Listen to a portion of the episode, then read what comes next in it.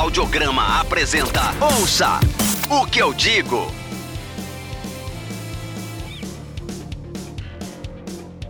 Meninos e meninas, moças e rapazes, senhoras e senhores, começando mais um Ouça o que eu digo. Eu sou o Ed Eu sou o João Pereira. E o Lucas. e hoje estamos com áudios muito bons, cara. Tô gostando de ver. Hoje, não sei, não sei o que, que tá rolando, não, mas o áudio tá muito bom. Milagres acontecem. Na verdade, é porque hoje a gente tá num clima meio Ike de Fênix, então tá tudo funcionando, tá tudo legal. Exatamente. Tamo aí, todo mundo ressurgindo de alguma forma. É, galera, vou começar, né? Vamos iniciar o podcast, como a gente tem iniciado todos esses podcasts de quarentena, desejando ter que, né, que estejam todos bem, passando pela, por essa fase da melhor forma possível, da melhor maneira possível, todos seguros, saudáveis, protegendo a si mesmos, a família, enfim, essa coisa toda desejando força. Isso vai passar, galera. Pode ficar tranquilo que vai passar. É só um momento difícil. E agora é a hora que o John dá os recadinhos das redes, por favor, John, rapidamente. Primeiro, primeiro um salve pro motoqueiro que passou aí, né? Nosso primeiro amigo da noite aí. Cara, vale um disclaimer. A minha rua é a rua que mais tem motoqueiro no Brasil. Aliás, acho que no planeta Terra. Sabe, acho que aqui é a rua que mais passa motoqueiro, principalmente após as 21 horas. Assim, deu 9 da noite, cara.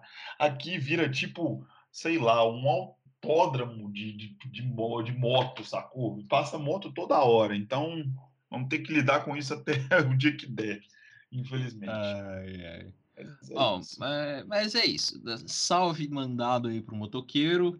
É, audiograma.com.br barra podcast. Lá você encontra todas as informações sobre o nosso audiocast, links dos programas anteriores, das coisas que a gente cita aqui, é, resumo de todos os episódios do Os Que Eu Digo, do Radar Musical, do New Music Friday, que tá tendo suas duas semaninhas de férias aí por motivos que a gente vai abordar mais para frente neste programa.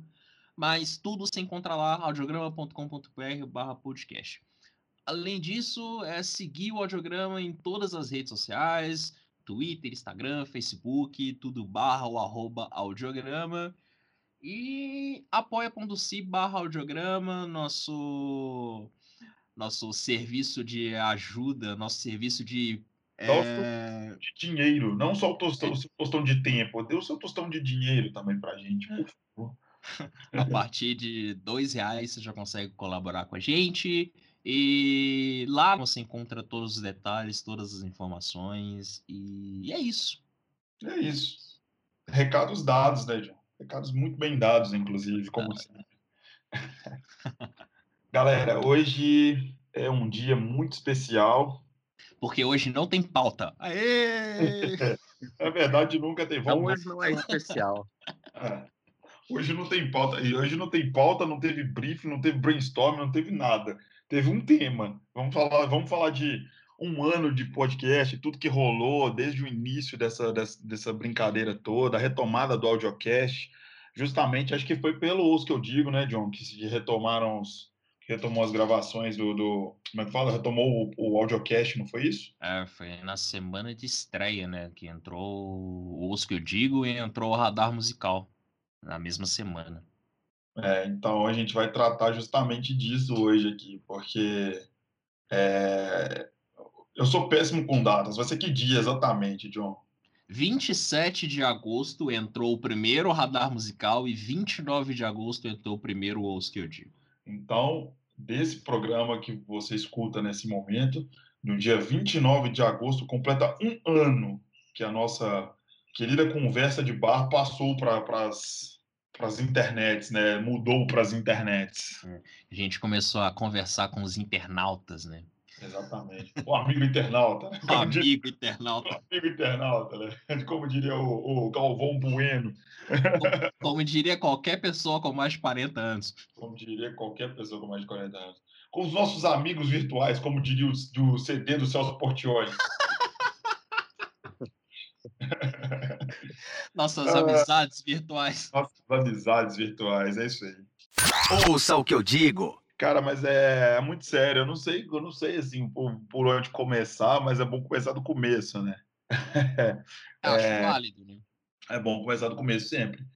É, mas é, então, faz um ano, né, no dia 29, que a gente começou, que a gente colocou em prática essa ideia, que era uma ideia antiga, de trazer realmente as nossas conversas de bar, né, conversas de maleta, qualquer boteco que a gente tivesse conversando, que costuma ser mais de três por noite, a gente conversa e, e de trazer isso daí, transformar isso num, num podcast que sempre foi, foi uma vontade, né? O John já tinha o audiocast e tal, e eu nunca tinha participado, mas eu sempre achei legal isso, porque eu sempre sou uma pessoa que quem escuta o, os que eu digo sabe, eu sempre tive necessidade de falar, sobretudo de assuntos que eu gosto de falar. Então, assim, eu achava o podcast uma boa saída, só que eu não sabia por onde começar, nem como começar. E nessa de, de ficar trocando ideia com os dois aí, com o John e com o Lucas, me, me surgiu a ideia, né? Surgiu, tipo, da a, o papo da gente começar a fazer isso e gravar isso. E demorou um tempinho, né, até a gente encaixar um esquema para poder gravar, né? Ah, demorou o primeiro semestre de 2019 quase todo, né, para falar a verdade. Eu acho que na verdade demorou um ano e meio da primeira vez que o Ed sugeriu da gente gravar podcast até gravar a primeira vez. É porque, porque da primeira vez que o Ed sugeriu, ele tava bêbado, né? A gente meio que relevou a ideia, né? bem bêbado. Foi no, foi no seu aniversário, John, de 2018, lembra? Ou se lembra, aquele aniversário que eu cheguei em casa 9 horas da manhã, né? É, na verdade, no nosso aniversário, porque foi, a gente é. saiu para comemorar o seu, mas e foi terminamos no seu. Isso. E eu lembro que foi a primeira vez que o Ed comentou, mas ele estava realmente bêbado. Não foi... foi para é. levar muito a sério a sugestão, não. É, não eu, eu, eu, tenho certeza que a partir das duas da manhã o Ed não se lembra de nada daquela noite.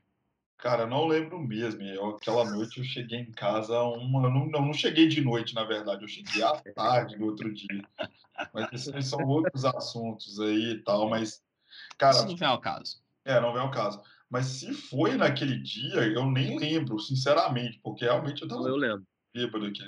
Foi nesse dia. Naquela hora, a gente já tinha saído do maleta e ido pro outro bar lá.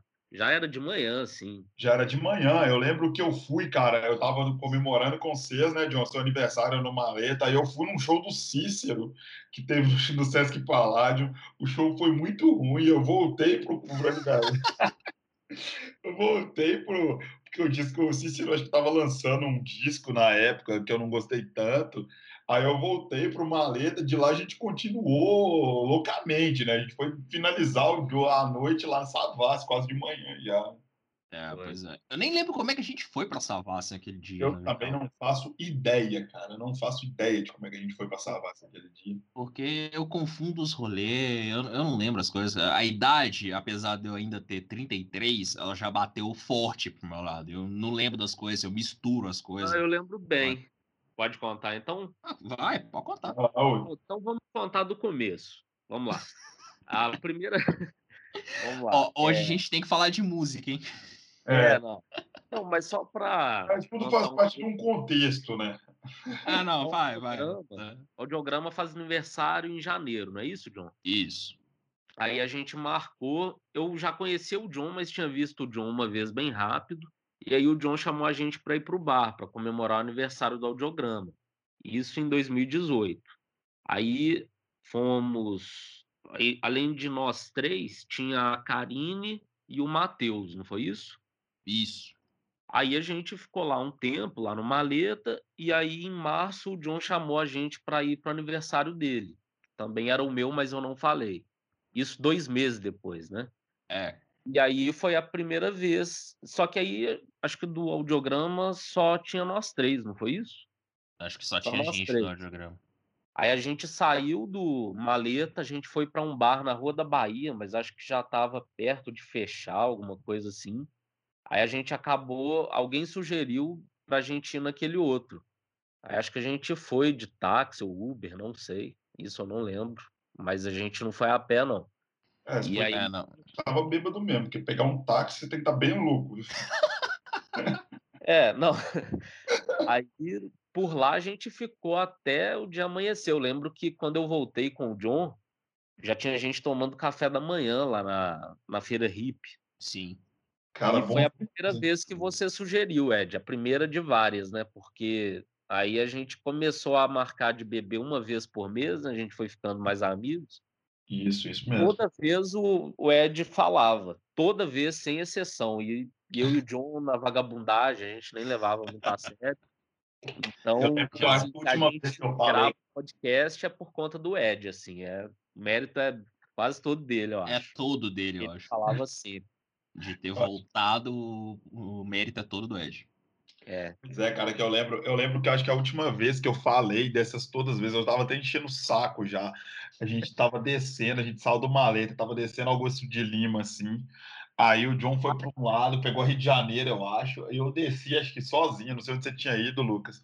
Aí eu atravessei a rua, falando com o John assim: a gente tem que gravar um podcast, ele tá no meio da rua, tipo, de madrugada, sabe?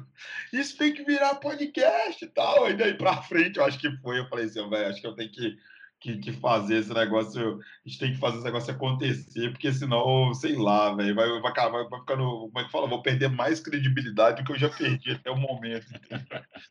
é, é, porque a, a, a, ideia, né, de, ah, vamos, vamos fazer um podcast, vamos fazer um podcast, só surgia quando a gente estava no boteco bebendo. Exatamente. Ela nunca aparecia, sei lá, numa quarta-feira à tarde, a pessoa, oh, e aí, vamos fazer um podcast? Não. Só, era só sábado à noite, depois de umas cinco garrafas de cerveja, já tava. É, não, vamos gravar um podcast, vamos gravar um podcast. Aí ficava aquela coisa meio largada, né? Tipo, ah, não, vamos, vamos sim. Tá. É, porque, cara, é, falando um pouco sério agora, eu acho que a gente sempre se esbarrava mais em, em, em duas questões centrais, assim. Falta de tempo, porque todo mundo trabalha, cada um tem seus afazeres e tal e principalmente a questão técnica, que a gente ia ter que montar todo um esquema. Hoje já ficou, né, tipo assim, corriqueiro gravar. Hoje a gente já é. grava por aqui, é, a gente vai falar como que foi chegar até o floco e tal, mas a gente grava por aqui, já sabe que não é uma parada de um bicho de sete cabeças, dá para fazer normal e tal, mas na época acho que tava todo mundo meio assim, ah, velho, será que vai dar? Como é que vai ser e tal? Aí acabava que por falta de tempo, eu pelo menos era assim, de correr atrás, eu não eu não, não, não, acabava deixando só para os momentos em que eu estava bêbado, porque geralmente quando você está meio bêbado, tudo parece ser tão mais fácil do que é de verdade. Eu não sei se vocês têm essa sensação. Ah, sim, com certeza, com certeza. Tudo parece ser tão mais fácil. Aí eu falo, vamos montar o podcast, não sei o quê. Mas aí, de tanta gente falar e falar e tal, eu falei com vocês, cara, vou correr atrás, né, de alguma coisa. Aí eu fui chamar um brother meu, Bruno, da Arel, e fui perguntei para ele, que ele tá aí, não, não conhece um monte de gente, né?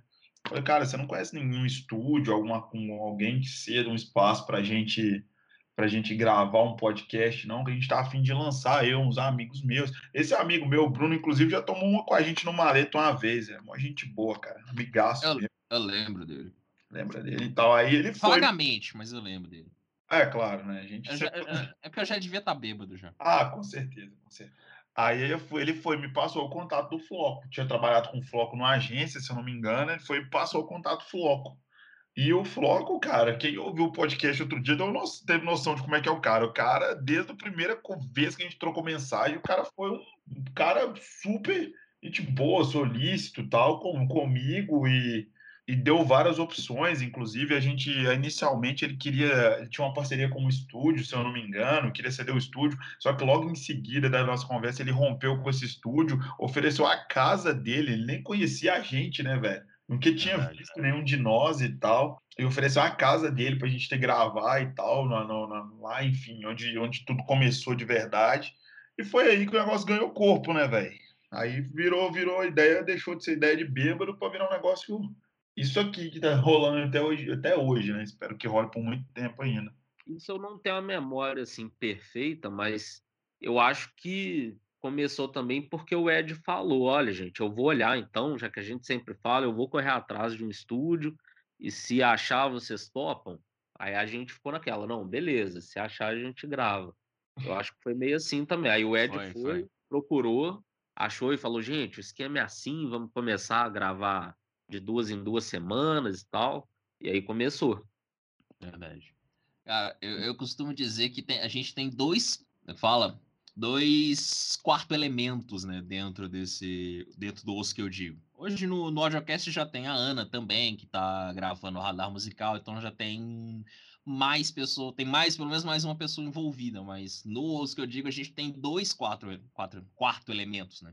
Primeiro Floco, que é o cara que tá com a gente, tava com a gente em todas as gravações, né, de, de estúdio, CD na casa dele e tal.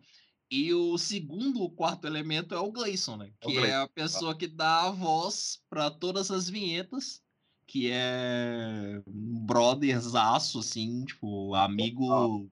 Amigo. Quanto tempo que eu conheço o Gleison? Conheço o Gleison só pelo menos uns 10 anos.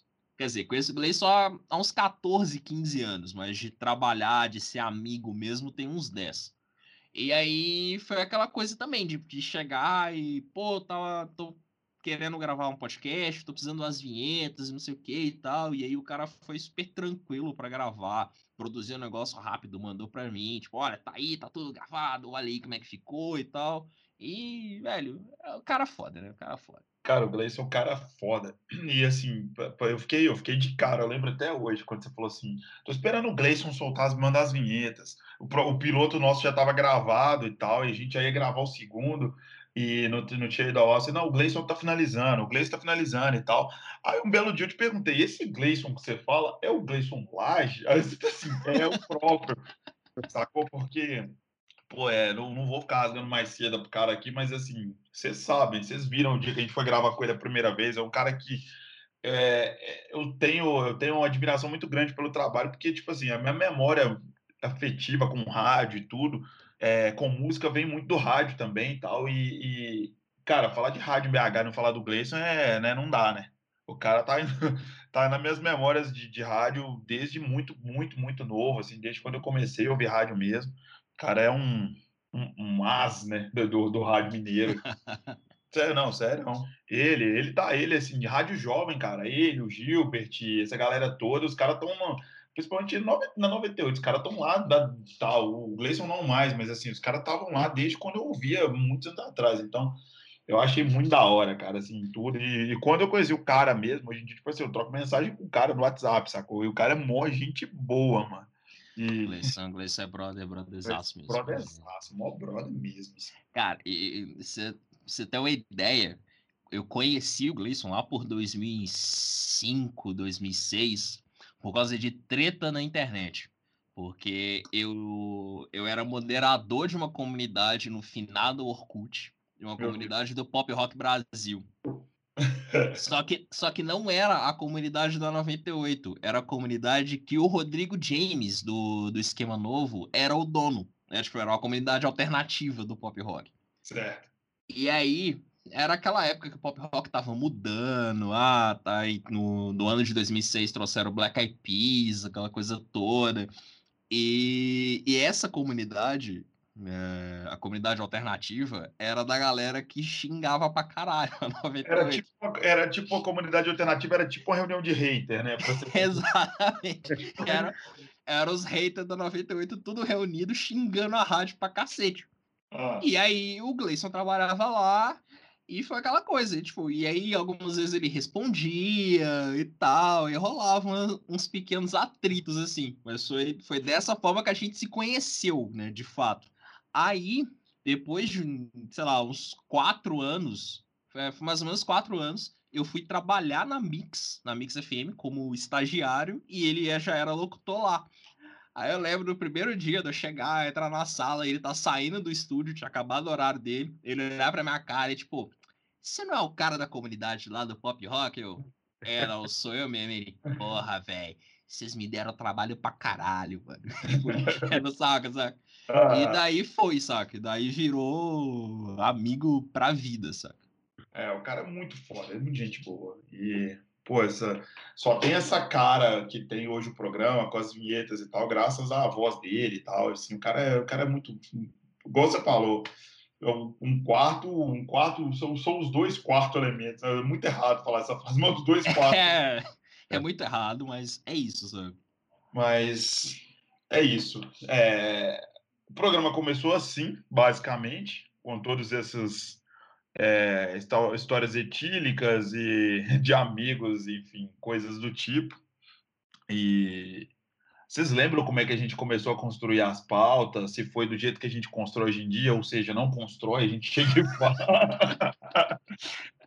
É, do mesmo jeito. É. não mudou, isso não mudou mesmo. É, a gente mudou. mudou forma de gravação, a gente, sei lá, encontrou uma forma de, de lidar, né, com os três aqui para conversar e tal, mas a criação de pauta, elaboração de pauta não existe. Acho que a primeira pauta muito elaborada, quer dizer, primeira pauta muito elaborada, não, a primeira pauta pensada com muita antecedência, sei lá, muita antecedência, tipo, três semanas, duas semanas, eu acho, é a pauta do próximo programa, que a gente vai gravar com a Bárbara. Mas Isso. de resto, é tudo pensado, sei lá, uma semana, tal, no máximo, assim. Tipo, sempre que a gente termina de gravar, pelo menos nas últimas semanas, a gente termina de gravar, a primeira coisa que o Lucas fala é: pô, então, gente, aí, vamos pensar nas pautas das próximas semanas aí, porque tá meio apertado, né? Tá meio apertado. Principalmente se a gente tiver que escutar. É, se a gente tiver que ouvir muita coisa, não vai dar tempo. Vamos pensar podia, nesse negócio aí. Podia tentar pensar na pauta antes, né, cara? Porque, né, foda. Cara, mas é, é assim, é, é, falando um pouco sério de novo, é, é, assim, parece ser largado, mas não é, porque assim, a gente sempre teve uma preocupação muito grande de manter essa, essa conexão que a gente trouxe lá do bar, da amizade e tudo, porque a gente construiu uma, um laço muito forte, um, um, um tempo muito curto, né? É, acho que a ideia bateu, assim, as coisas começaram a acontecer, fluíram muito fácil na nossa amizade desde o início. E a ideia de trazer o, o aquilo que a gente vivenciava ali para o podcast era exatamente trazer aquilo mesmo, sem ficar rebuscando demais, sem ficar com muita muito mimimizinho, né? Ficar mais com, como uma coisa, um bate-papo mesmo, é lógico que falando as coisas com responsabilidade, né? Mas assim. Ou não. É, ou não, né? Às vezes às vezes o John tem que cortar uma hora de programa. Mas... É, às vezes a gente corta as coisas aí que não, não, não vai ao ar, sabe? É, às vezes o John corta uma hora de programa, mas isso aí é um assunto para outra coisa depois, mas enfim. Isso é, isso é um assunto que a gente não vai falar nesse programa. Justamente. É, mas assim, a, a, ideia sempre foi isso, manter aquela conversa informal e, e, coisa. E acho que é por isso. O primeiro programa foi é, né, nossa, é, que foi sobre memória afetiva, que eu acho que não poderia ser diferente, né? Que a gente até falou sobre isso. E eu tava num medo desgramento, né? Desgracento de gravar, cara, porque, tipo assim, é, é, é, eu fiquei com medo pra caramba de, de ir pro microfone e o negócio não fluir. É uma Sim. coisa que, Sim. Tá, é, eu lembro O único podcast é que teve uma hora que a gente ficou sem saber o que falar, eu acho. Se hoje em dia corta, tem que cortar para não ficar gigante. Lembram disso? Tinha hora que a gente ah. não sabia o que dizer, para onde se... que a pauta ia, enfim. Se bobear, cara, eu acho que eu usei o, o material inteiro daquele primeiro programa. O material inteiro tá no ar. Não, não, não consigo, não posso cravar isso agora, mas eu acho que todo o material gravado naquele primeiro programa tá, foi pro ar fluiu até mais fácil do que eu imaginava, mas teve muito momento de dificuldade ali.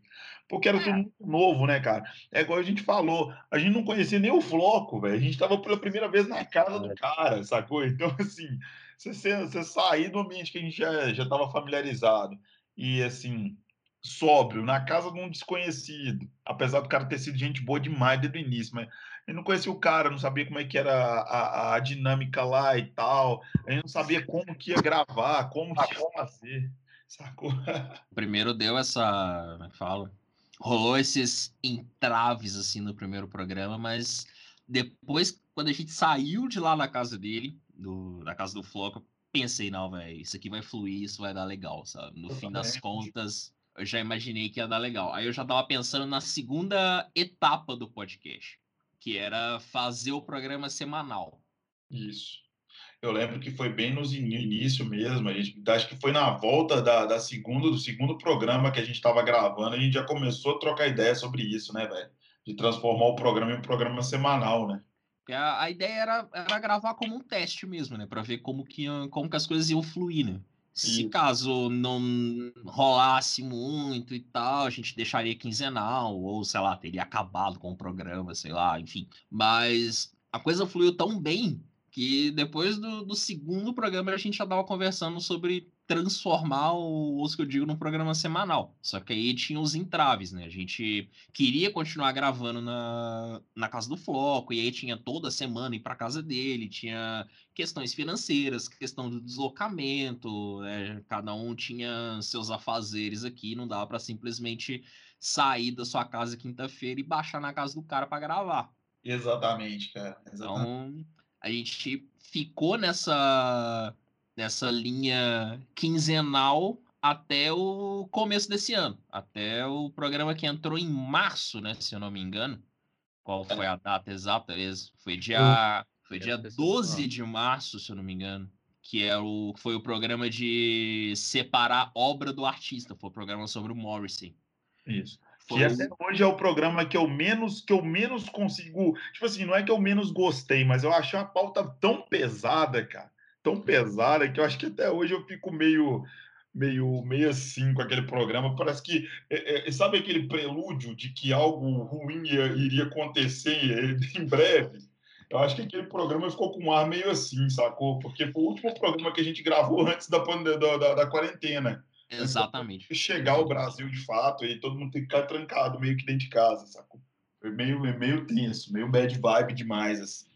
Cara, e até hoje é o único programa com essa, com esse, com essa carga, né, que a gente gravou até hoje. Os outros programas, eles todos fluem, né? É mais, sei lá, curiosidade, gostos, é, é. às vezes opiniões controversas, né? A gente fala muito sobre algumas coisas que a gente não deveria falar, tipo um Adam Levine. Né? É, sempre. Adam Levine. É, tem, tem episódio foi o Marcos Pasquim da música. Vale. Não que seja a ideia do programa ser engraçado, falar besteira, mas é de um jeito mais descontraído, vamos dizer assim. Mas a ideia não era essa. É a única pauta realmente muito séria, eu acho. Sim, é, sim, eu também acho, eu também acho. Porque, por, é, assim, do segundo programa para frente eu não tenho mais o que dizer. Porque, por exemplo, o, o segundo programa, que é o Quem Define a Relevância Musical, é um dos programas que eu mais gosto de escutar, porque eu sou o tipo do cara narcisista que fica ouvindo a gente falar de vez em quando ainda. Tem programas que eu ouço direto, eu direto assim de vez em quando eu ainda pego para ouvir os que eu gosto mais, entendeu? Então, assim, teve muita pauta legal, teve shows internacionais, teve uma pauta de shows internacionais que eu gostei muito de gravar, teve pauta sobre festivais, que era vésperas de Lola Palusa, não foi, John, que a gente gravou? Ou foi véspera de Rock in Rio? Foi uma coisa assim. Uh, eu acho que não foi véspera de nenhum. É, eu também acho que não, cara. Tá, tava em vias de, acho que tava em vias de vir o Lollapalooza, sim, cara, se eu não me engano. É um negócio, assim, foi um negócio assim. É, não, a gente, a mas não foi pegando o gancho do Lola, não. Foi uma é. pauta meio livre, vamos dizer assim. É, não, foi, foi uma espécie de guia, né, pra gente se dar é. bem nos festivais. Foi o terceiro programa que a gente gravou. É, cara, o do Lola a gente fez o line-up. É, o, do... o programa do Lola, o programa do Lola que a gente gravou seria sobre o Lola que não teve? Foi, não foi? Não foi Exatamente. Exatamente. Eu tive que ouvir um monte de coisa ruim à toa, então. Pô, tivemos que ouvir o Young Blood pra nada, né? Young Blood, exatamente que eu ia citar pra nada, cara. É, não sei, mas... talvez a gente esteja zicando as coisas, né? A gente grava é. um programa sobre o lineup do Lolo, o Lolo não acontece. A gente grava um programa pesado, aí vem uma pandemia. Será que a gente tá fazendo umas coisas erradas, assim? É. Se a gente... do Ed sugeriu fazer podcast. É. Se a gente tá pesando algumas coisas, a gente precisa gravar um programa sobre o Maroon 5 e tal, as coisas do tipo assim, né? A gente fala muita coisa, a gente destila muito ódio, né, velho? Tipo assim, de. Não ódio gratuito, porque tem as coisas que a gente não realmente acha ruim e tem que falar também, cara. A gente fala tanto que a gente acha bom, que a gente escuta, coisa que marcou a vida, não sei o quê, não sei o quê. Tem que falar de coisa ruim também, entendeu?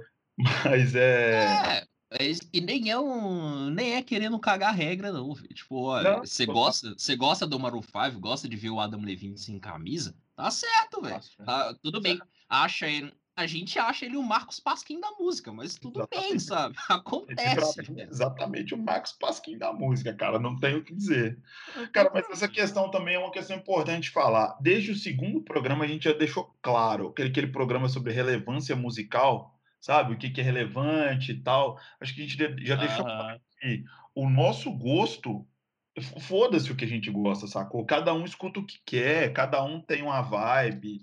É, aquele programa a gente deixa muito claro que é, gosto é gosto e que tudo é legal dentro da proposta dele, do público dele. Não tem muito esse negócio de, de, de ruim por ser ruim. Tem coisas que a gente acha ruim porque realmente é ruim, mas se a pessoa gostar, pode ouvir, cara. É, tem que ouvir mesmo, tem que ouvir o que gosta, entendeu? Então, assim, igual você falou, não é cagando regra, é só falando que é ruim. Se você achar que é bom, é um direito seu, sacou? Ah, meu Deus do céu. É, mas, é, é, mas é, é, bem isso mesmo, sabe? Caminhamos bem até o dia. O dia. Você falou aí, cara. Até o dia 12 de março de 2020. Caminhamos quinzenalmente, né? Indo à casa do Floco, gravando, fizemos várias pautas. Tivemos um programa com o Gleison, né? Que foi o único convidado que a gente teve. Isso. Do, no, é, no, no, no, no, estúdio, assim, tal. O próximo convidado até então seria o Floco. A gente, na semana seguinte, a gente gravaria com o Floco a pauta que a gente lançou semana retrasada, né? Ou semana passada, não, semana passada, né? Aquela pauta que a gente gravou com ele. E aí veio a pandemia. Aí veio a pandemia e aconteceu o que tá todo mundo vendo aí, todo mundo parou, parou tudo. É, o deslocamento ficou, se não difícil, impossível, né, para gravar. Aí a gente, sei lá, esmureceu e parou. A gente resolveu parar. Paramos e nem tocar no assunto de voltar a gente tocava, né, John? Não, velho, a gente tava.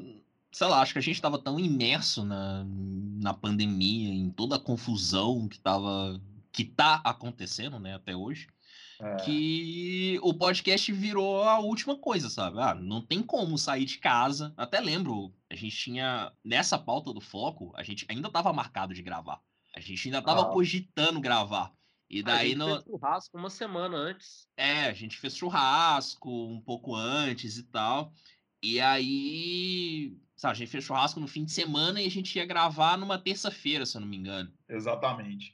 A e aí, na, na segunda-feira, eu até lembro de ter mandado mensagem para vocês falando: Bom, então, velho, eu não sei se a gente deveria gravar. Falei, Exato. se vocês quiserem, vocês dois têm carro, vocês conseguem chegar na casa do Floco de carro sem correr muito risco. Eu preciso pegar um ônibus, então eu não vou arriscar de boa, vou ficar aqui. Se vocês quiserem gravar, vocês podem gravar, saca? Então, é, eu lembro até hoje, cara, a gente, fazendo, a gente foi fazer o churrasco na, na casa do Lucas lá, e depois a gente, em determinado momento, a gente saiu, foi ao supermercado comprar umas brejas. Aí eu lembro da, da gente já, já falando que. Eu até comentando com você que tinha saído já o, o, meme da, da Cardi B, né? Do, do É, pois é. Eu lembro. É, a galera já tava meio tensa, já tava rolando aqueles, aqueles, aquela situação meio estranha. E foi isso mesmo, isso foi num sábado, a gente se acordou domingo na casa do Lucas e tal, foi cada um para sua casa. E eu lembro que na segunda-feira você deu essa mesmo, falou: galera, vocês têm casa, vocês têm condição de chegar, gravem sem mim. Eu falei: sem você não faz sentido, não, tem, não é. faz sentido gravar o programa sem você. Aí a gente parou, a gente resolveu parar e, e foi isso. Pois é, e aí parou tudo, né? A gente, o, o podcast só foi, só teve dois outros programas? A gente ainda tentou engatar um programa de, de quarentena, né? Que era o Falei no Zap. A gente gravou dois programas, um em abril, outro em maio, e depois parou de vez também. Isso. E foi aquela coisa, a gente tentou engatar, mas não, não rolava. Daí, em junho, o, o Radar Musical e o New Music Friday, o Radar Musical voltou com a Ana e o New Music Friday começou comigo. A gente, eu comecei a produzir esses dois programas. E aí, no começo de julho, a gente botou os que eu digo de volta, né? Que a gente voltou a gravar com o programa do Wherever People Say I Am. Wherever People Say I Am. Quer dizer, quer dizer o programa que era para ser sobre Wherever People Say I Am, mas a gente mal falou do disco do Art Monkeys. Exatamente foi uma, foi uma catarse, cara, aquele programa. Eu não, eu não me lembro, eu não me lembro de verdade como que surgiu a ideia de voltar com o programa, nem quem que deu a ideia e tal, mas é, porque eu não sei, cara, eu tô com a sensação de que o meu tempo tá muito, sei lá, muito pasteurizado, sacou? Eu tô, eu tô perdendo até o, como é que fala, as memórias de, de, algumas coisas e tal. Eu não lembro mesmo como é que surgiu a ideia, nem como surgiu a ideia dessa pauta do Wherever People Say I Am e tal, mas só sei que foi uma catarse, porque eu tava muito, há muito tempo sem, sem trocar essas ideias, assim, sem faz, falar igual a gente fala e tal, e sem conversar com vocês mesmo assim, a não ser pelo WhatsApp.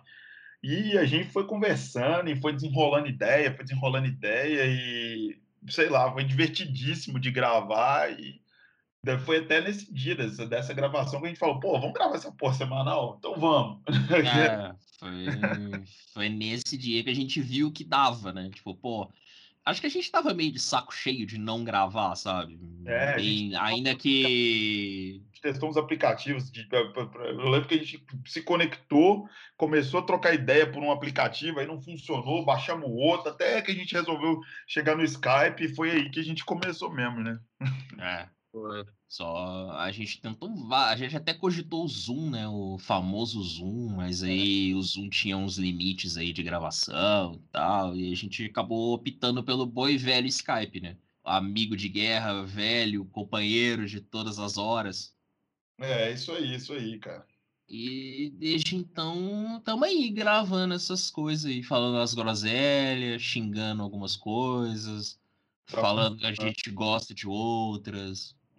A gente fala mais coisa boa do que. Ah, o meu maior prazer, eu sempre falo isso, cara. O meu maior prazer é indicar coisa legal. É, tipo assim, é uma das muitas coisas que eu adoro, que eu amo na vida, é chegar para você e falar, velho, você escutou tal coisa? Não, nunca ouvi. Aí você vai e ouve e fala, pô, velho, isso é bom demais e tal. Eu adoro esse tipo de coisa. Eu acho que o intuito do programa meio que é isso, sabe? De, compartilhar coisas uhum. é, de vivências musicais que a gente tem e de, sei lá, falar umas asneiras e tudo. E é, falar mal do Maroon 5, né, cara, e do J Quest. Aí, acho que a base do programa é essa. É, é bem construído nessa linha mesmo. É bem construído nessa linha. Ouça o que eu digo. É, a gente meio que resumiu aqui, né, a, a história.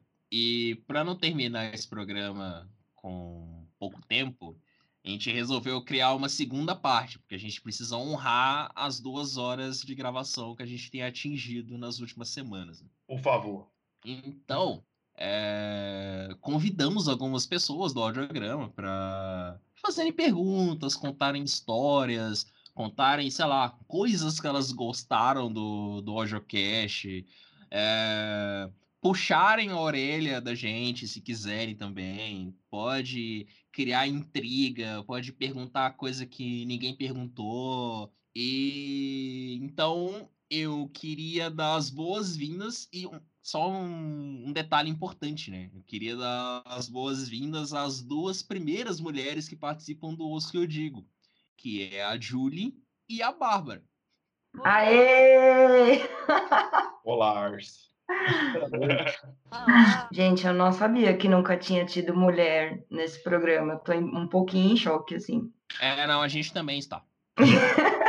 Cara, mas antes tarde do que mais tarde. E você vai ser a primeira convidada. Você é a primeira mulher a falar nesse podcast hoje e você vai ser a primeira convidada a gravar uma pauta com a gente. Melhor pauta, inclusive. Exatamente, uma, uma excelente pauta. A pauta então, que a gente Lucas, não vai dar spoiler ideia, agora. Lucas, né, Lucas? Você que Foi, fui eu. Parabéns pela pauta, Lucas. Uma excelente pauta. Bom, é, fiquem à vontade, podem perguntar qualquer coisa que vocês quiserem, podem contar histórias. Eu fiquei sabendo aí que a Bárbara tem uma história para contar aí, né? Um caos que ela lembrou. Eu tenho um caos. Eu vou perguntar umas coisas que eu queria saber do podcast de vocês e tal. Um ano de podcast não é pouco trabalho, né? Mas eu vou contar esse caos e, e fazer um, como que fala, um teaser para o nosso episódio da próxima semana, porque a gente é chique, a gente faz marketing.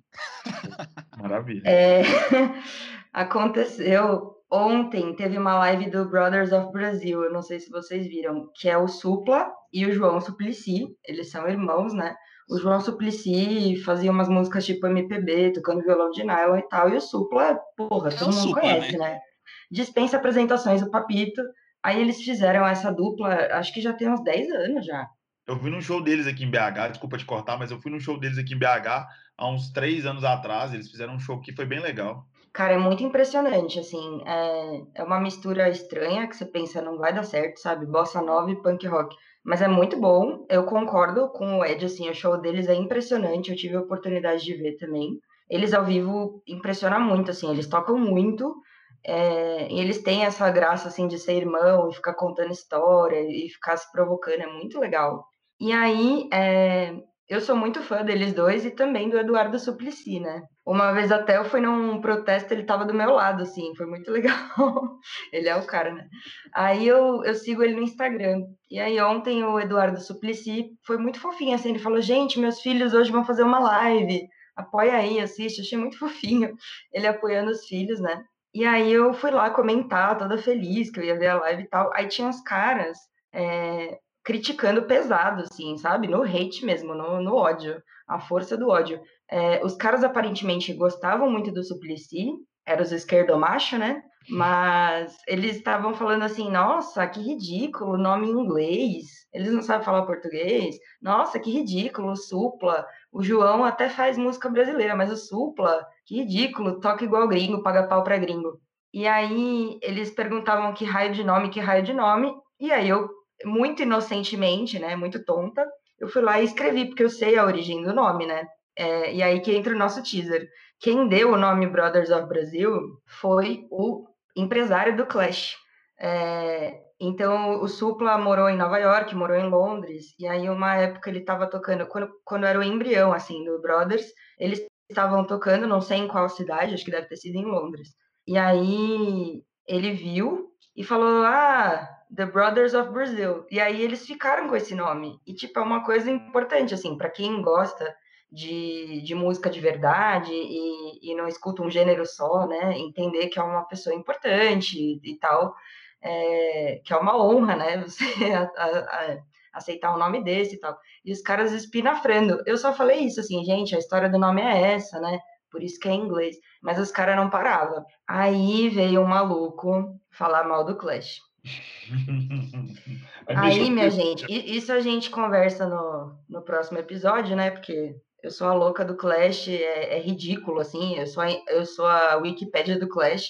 É, então a gente conversa isso mais depois. Mas o, que me intrigou nesse caos, que eu acho até que de repente a gente podia debater, pensar numa pauta, é, é esse discurso que, na verdade, os caras têm uma cabeça de mais de 50 anos atrás, porque o, os argumentos deles para criticar o Supla e o Brothers eram os mesmíssimos argumentos que em 1967 a galera chata falava para os mutantes, sabe?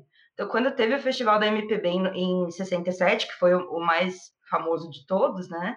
Que teve várias tretas, teve o cara quebrando violão no palco, maravilhoso. Enfim, ele até faleceu nesses tempos. E aí eles estavam com os mesmos argumentos, assim, ai, mas tocar guitarra, que coisa estadunidense, que coisa enlatado, pagando pau pra gringo. E é, é, um, é uma, é assim, é um, uma poça d'água, né? De tão rasa que é a argumentação. Teve é. uma passeata encabeçada pela Elis Regina, né? Com, se eu não me engano, acho que o Caetano estava no meio. Não, o Caetano não estava. O Caetano era da Tropicália, né? O Caetano estava é, fazendo arte com os mutantes. O Caetano, participou, o Caetano participou dessa passeata contra a guitarra elétrica, mas logo em seguida ele já, já desistiu, já trocou de ideia, já mudou de ideia e tal. Quem sempre foi contra isso, né, eu lembro, eu até vi um documentário recentemente sobre isso, foi o, o Gil e a Nara Leão o Gil conta que ficou olhando aquela galera fazendo uma passeata mesmo, um protesto ali na. Não lembro onde era, não vou falar para não ficar errado, mas assim, estava rolando a passeata, eles olhando do alto do prédio, assim, falando: Meu Deus, que coisa mais absurda, né? Eles estão fazendo uma passeata mesmo contra a guitarra elétrica e tal, porque representava essa parada. Contra uma guitarra. É, então, mas assim, apesar de eu achar que realmente a gente precisa valorizar mais a música e a arte brasileira, isso sem dúvidas. Existe sim o complexo do vira-lata, existe sim o imperialismo, a gente é bombardeado de cultura norte-americana, estadunidense, né? A gente é.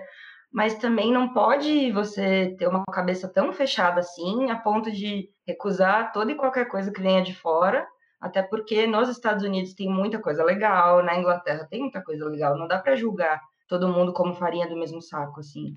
E, e, esses caras eram uma cabeça totalmente fechada, e é o que eu falei, assim, essa discussão é de mais de 50 anos atrás, 53 anos atrás, é uma coisa assim, já cansou, sabe, gente? Preguiça, já se debateu isso a exaustão, e, e a gente sabe que não tem nada a ver, sabe? Bota aí o Chico Science, quer prova maior? Bota aí os mutantes. O Brasil não valoriza os mutantes, os gringos valorizam muito mais que a gente. Então, assim, é, eu lembrei até do, do Gabriel Tomás e da Erika Martins, né? que eles sempre foram, tipo, a resistência do rock no Brasil, né? Todo, toda a história deles de vida é dedicada ao rock e, e eles também enfrentam, né, esse tipo de argumento raso, assim, não tem nada a ver.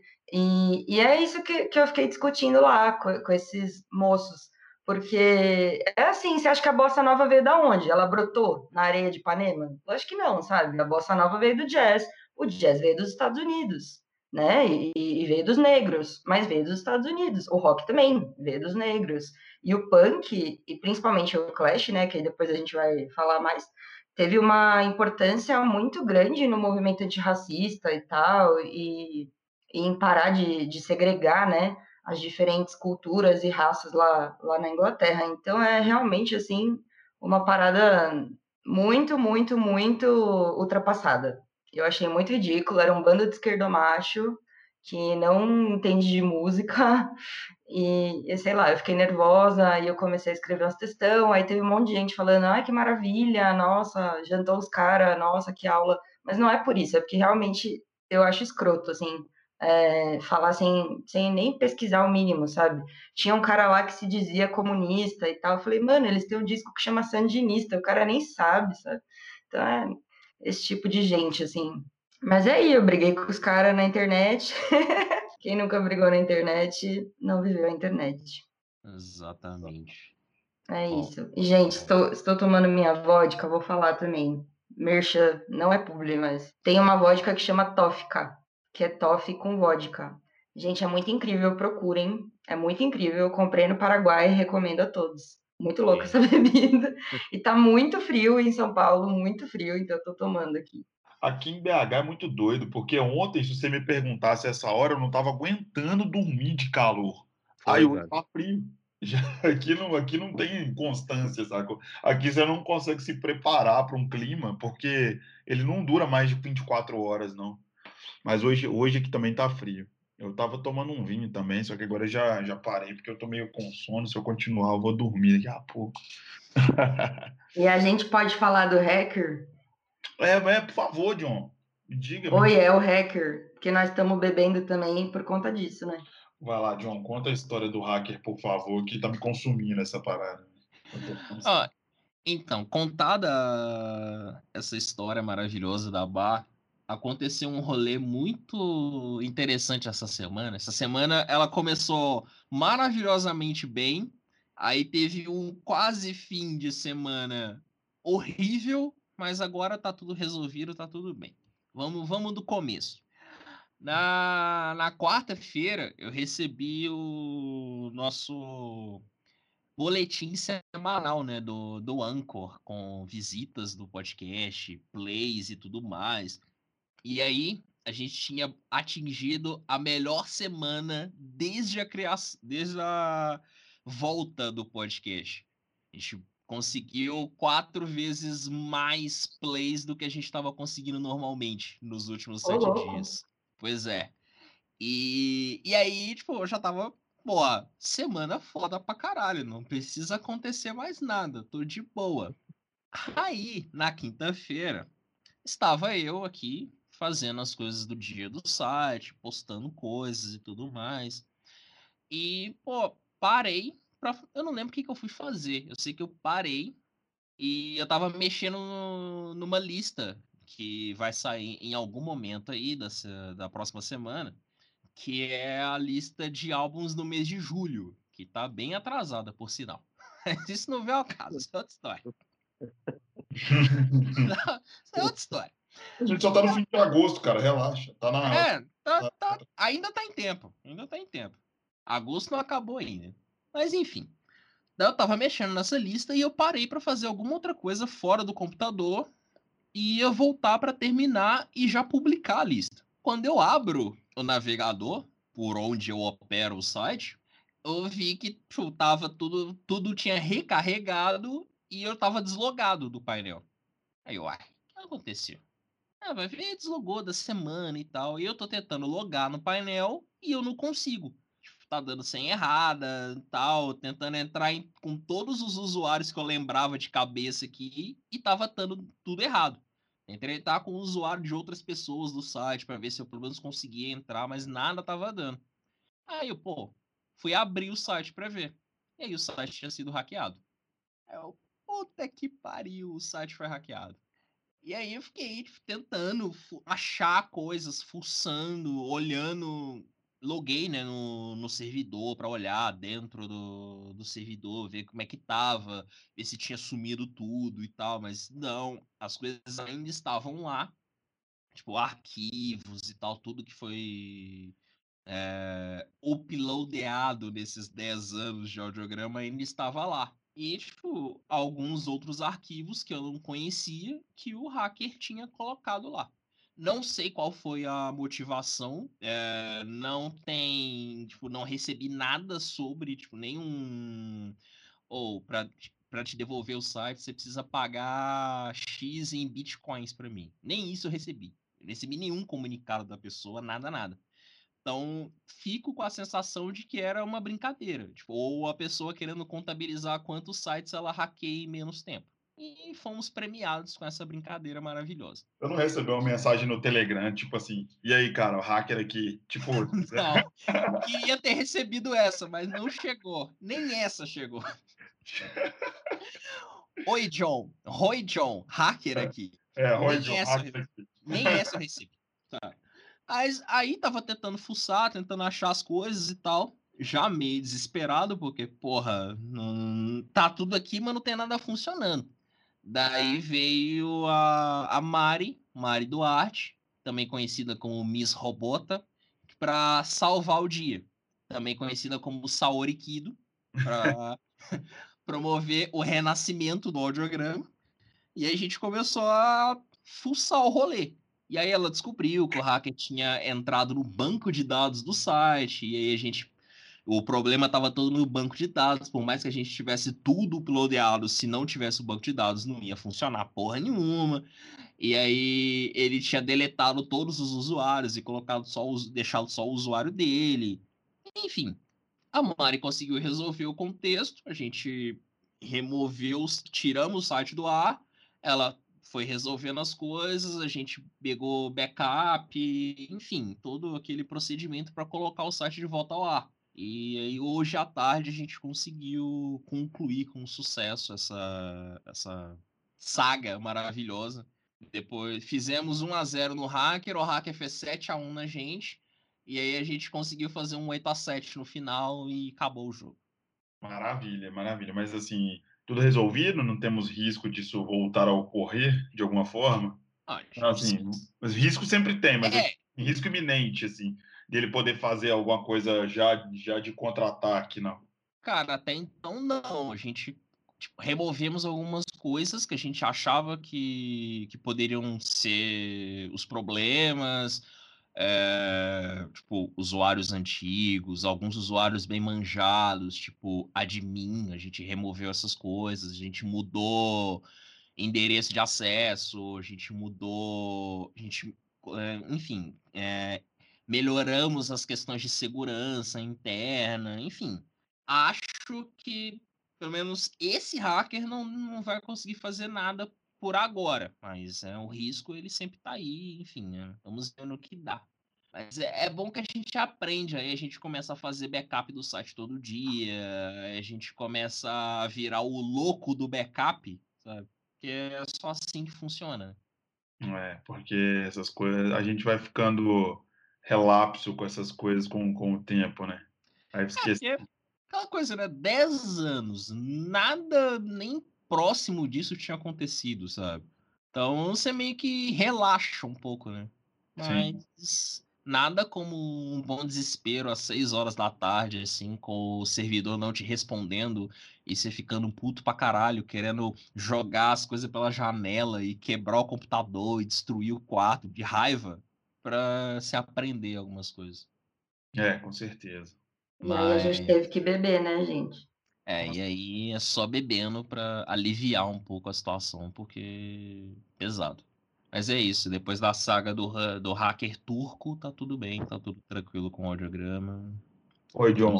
É, com... Hacker aqui, cara. Oi, John, né? hacker aqui. Ai, ai. O, o filho do John vai chamar, como que era? Backup Pereira? Backup, Backup Pereira. Pereira. Prometi que meu filho vai se chamar Backup Pereira. E é isso aí. É isso. Eu acho que a gente devia fazer uma playlist especial com umas músicas assim de. Tipo a Isa, sabe? Que ela fala lá no Pesadão. Vão tentar me destruir, mas vou me reconstruir. Ou até que as meninas estavam brincando, falando que era Demi Lovato, Skyscraper. Devíamos fazer uma playlist temática, eu acho. Eu acho, concordo. Eu já quero, inclusive, adicionar Phoenix do Fault Boy. Nossa, sim, tá, ok. Já, já, já coloca ela aí já na playlist. É isso Ah, vamos- eu boiei se você não conta aqui agora. Eu não ia ficar sabendo do motivo de tanto rebuliço no grupo do, do grupo do WhatsApp, porque eu confesso que eu não tenho muito tempo de ficar olhando o celular. E quando eu pego para olhar as conversas passadas, a gente, igual eu te falei, tem 300 mensagens. Aí eu meio que não consigo acompanhar, entendeu? Mas que bom que É. deu tudo certo, cara. Ontem, eu, eu tava tão puto com, com esse rolê que eu demorei, sei lá, uns 40, 50 minutos para avisar no grupo que o site tinha sido hackeado. Porque eu tava no servidor tentando achar alguma coisa. E aí a Gabi perguntou, a Gabi mandou uma mensagem no grupo, tipo, gente, o site tá abrindo aí pra vocês? Aí todo mundo, não, pra mim tá dando problema. Aí eu só entro no grupo assim, é, o site foi hackeado. E saio. E fica todo mundo, tipo, nossa, você tá calmo? O que tá acontecendo? Tipo, não, não tô calmo. Tudo com Eu só. Foi, aí todo mundo apareceu e começou a conversar, a perguntar o que tinha acontecido e tal. Foi daí que veio a loucura, mas. É. Enfim, tudo resolvido, é isso aí. Estamos prontos para a próxima. Mentira, não estamos não. Por favor, não hackeiem a gente. É só um site de cultura, a gente só fala de música, não precisa hackear a gente. Eu sei que a gente fala umas groselhas de vez em quando, mas não precisa hackear a gente. Peraí que um carro passando. Passo. Mas nós fomos stalkear o menino. Como é que é o nome dele mesmo? Ca- Catibe? Isso. A gente foi stalkear o hacker, porque o hacker é igual pichador de prédio, né? Ele teve que botar o nome, Hacked by Catibe. Aí nós fomos stalkear o menino na internet, né? Com a santa padroeira Mari, que salvou o site. E a gente descobriu que ele hackeou outros sites de música também. É, Não sei, gente, ele tem algum problema, assim, sei lá o que aconteceu, entendeu? Ele não gosta de música. Acho que ele não gosta de música. Eu acho que ele é fã do Maroon 5. Pode, Pode ser também. Eu acho que ele tá hackeando todos os sites que falam mal do Maroon 5. É, ele vai Pode ser, tá, aí- tá aí um ponto. Eu não tinha pensado nisso. Ele ouviu o podcast do audiograma e pensou: esses caras estão falando mal da minha banda. Vamos derrubar eles agora. Ele deve ser muito Esse fã do pessoal- Adam Levine, né, cara? É. Quem que esse pessoal acha pra ficar chamando o Adam Levine de Marcos Pasquim da música? Quem- Eu nem sei quem é. Cara, É Você lembra da, nove... é, lembra da cara novela turco, Kubanacan? Eu sei, né? Eu sei quem é, mas o cara Ah, é turco, velho. Tu acha que o cara sabe? Ah, Ah, mas você não sabia quem era, desculpa. É. Ah, mas o cara deve ter jogado no Google, né? Marcos Pasquim. Aí viu um cara sem camisa. Aí, não, esse cara não. E sem talento. Sem É, camisa, mas- sem talento. Socorro. Ai, meu Alfinetadas, Deus. alfinetadas. Ouça o que eu digo. Bom, É. mas sintam-se à vontade pra perguntar coisas pra gente. Por favor. Perguntar quando nós, moças deste site que agora ressurgiu, vamos participar mais de podcasts. Vamos ser mais participativos, uma voz feminina, porque só tem macho nesse grupo. Ó, eu, eu- vou responder essa. Primeiro, eu, eu real não sei, não tenho explicação assim bonita para o porquê que não não tivemos vozes femininas, principalmente aqui no que eu digo. Acho que foi, sei lá, a gente foi levando o programa e sei lá, eu real não, não sei explicar a motivação. Mas. Cara, eu não tenho muito o que dizer também. Então eu fico até meio envergonhado. Eu não sei Total. se, eu não sei se na real a gente é, se, for, se ficou muito focado em pautas sobre é, o que a gente já conversava, sobre nossos gostos, sobre coisas que a gente já tinha. A gente transformou uma espécie de panelinha nossa mesmo, assim, e não abri, não, não buscou assim pautas para poder chamar ninguém, outros convidados é, ou convidadas mesmo assim tal no início, mas é uma coisa que a gente sempre teve conversando entre nós, sacou? A gente precisa trazer mulher, tá ficando muito machão, machistão e tal. E agora, com, com essa nova cara, né, gravando online, o programa semanal, com certeza vocês vão ter voz aqui, mais do que tardiamente, assim, entendeu? Porque a gente demorou bastante tempo realmente para trazer vocês para cá. É verdade. Sim. Mas importante que trouxe, não? Lógico, lógico. Não, mas vamos. Acho que eu poderia. É, vamos fazer, vamos fazer o meia-culpa aqui. Demorou para caralho, entendeu? Faltou mesmo. Não, sim, bastante. bastante. Demorou. E foi, eu não lembro qual de vocês até falou isso há umas duas semanas. Falou, gente, a gente precisa de chamar alguma mulher, vamos chamar alguma do grupo para participar. Aí alguém sugeriu a Bárbara e foi assim que surgiu a ideia da discografia do Clash. É. Porque nenhum de nós é assim uma autoridade, né, para falar do Clash, apesar de todo mundo gostar, assim. Mas aí foi por isso, eu acho, não foi? Acredito. Não, sim, mas, eh, mas, mas a, a gente tem a gente tem falado disso já tem um bom tempo, né? Quando a gente é. pensa em pautas, a gente define pautas, a gente já. É, são duas coisas que a gente queria muito consertar, entre aspas, assim, aqui no, no Os que eu digo.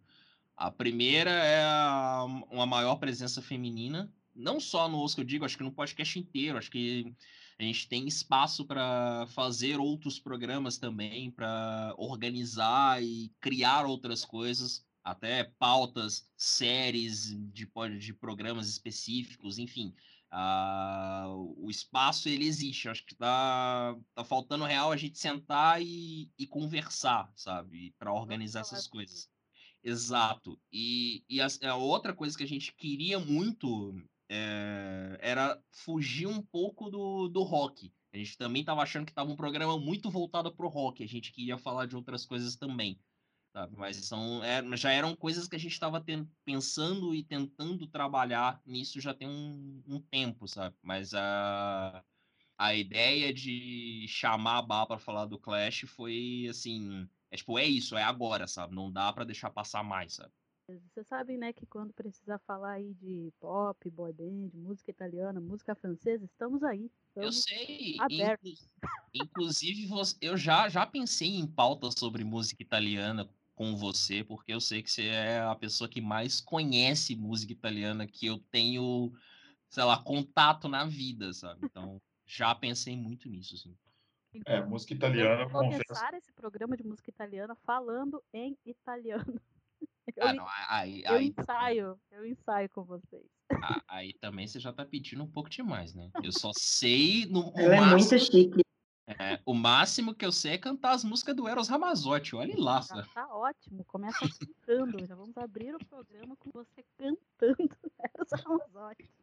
Eu, eu, dei, eu, eu indiquei no programa que a gente gravou com o Floco, a gente estava falando sobre coisas que a gente ouve que, que deveriam ter. A galera ouvir, deveria ouvir mais e tal. Aí eu fui, indiquei o. Não sei se você conhece, o Premiata Forneria Marconi que é uma, é, eu acho que é a única banda da, da de, a única tipo assim banda da Itália que eu conheço e acho que é o mais próximo, o maior contato que eu tenho com música italiana e eu acho muito bonito, sacou? Não, é uma pauta muito interessante até para aprender, conhecer coisas, mais coisas assim da música italiana, acho que válido para caralho.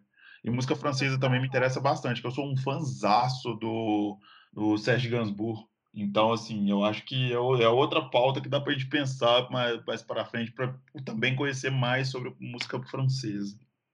Vamos fazer uma volta ao mundo em podcast. Por favor, cara, vamos fazer isso. Vamos fazer isso. Amém, porque eu tenho uma playlist para cada país. Maravilha. Meu Deus do céu. Pô, ia ser maneiro, hein? Moça. Pois é. Achei essa pauta legal. Bom pra caramba. Enfim, desculpa. Eu curto umas bandas do Japão que não é J-pop, tá? a gente pode fazer, acho o máximo, assim. É, eu tô, tent, eu tô tentando lembrar o nome de uma, de uma banda japonesa que eu conheço. Baby Metal. Baby Metal é do Japão, não é, cara? Baby Ah, Metal. sim, né? Tem o Baby Metal. Eu acho que é. Baby Não, Metal. não é São- o Baby Metal que eu tava Eu pensando. Eu é. E tem uma menina que eu conheço de lá, chama Kiari, acho que é Kiari Pamil, que, é- que, que pronuncia Kiari Pamil Pamil, que ela canta umas músicas meio, meio infantil, sacou? E tem uns clipes muito doidos, eu acho ela legal também. Fora isso, eu conheço quase nada. E conheço anime também, mas não é música. O Japão tem pouquíssimo. Eu nome. curto umas bandas tipo Condor 44, o Tou, que é mais famosinho. Eu tenho ouvido bastante coisa do de Portugal, cara. Tenho ouvido umas bandas de Portugal. Tem umas músicas, tem umas bandas muito doidas fazendo um som lá. Dá pra, dá pra gente fazer uma volta ao mundo mesmo. Ouvi. Ah, gostei dessa ideia, gostei dessa ideia. tá? sabe, é isso aí. música turca. é, Não, na- nada de Turquia aqui. Turquia Cara, está proibido. A gente podia fazer Cara, uma falar nisso- Coitado do país. Podia fazer uma, é, um- uma volta ao mundo falando sobre a Turquia. E aí eu já separo algumas coisas da Índia também, né? Em Ah. homenagem ao nosso hacker. Inclusive Não, isso- algumas músicas assim como resposta para ele, já no idioma dele, que é para ele, né? Isso ver que está aqui ele não entra proibido. mais. Não, não, não falamos nada sobre esses países aí. Não quero saber. John está revoltado. Estou, ainda estou revoltado. Tá com muito ódio no coração. Nossa, demais. Mas perguntas? poxa, a gente tem um monte de países para falar, na verdade. A gente podia fazer até um, um programa dentro do, do audiocast sobre músicas de cada país. Sim, pois é, era mais ou menos isso que eu tava pensando. De criar, uma, sei lá, uma série voltada para isso, enfim. Exatamente. Era um Cara, falar, eu lembrei de uma parada meio doida que eu não sei se vocês comentaram lá no grupo. Vocês viram que o, o babaca lá do vocalista do Burzum falou umas merda racista, aí a galera é, sobre o Brasil e tal, a galera começou a mandar foto do Vampeta pelado. Aí Nossa, eu vi, eu vi. eu achei maravilhoso. Sensacional. Sensa- Inclusive, um amigo Bom demais. fez isso, gente. Eu acabei de descobrir isso agora no Facebook. Eu achei Maravilhoso. sensacional. O cara falou umas merda, os caras começaram a bombardear o perfil dele com foto do Vampeta pelado. Eu falei, isso é, uma- isso é arma de guerra, mano. Caramba, velho.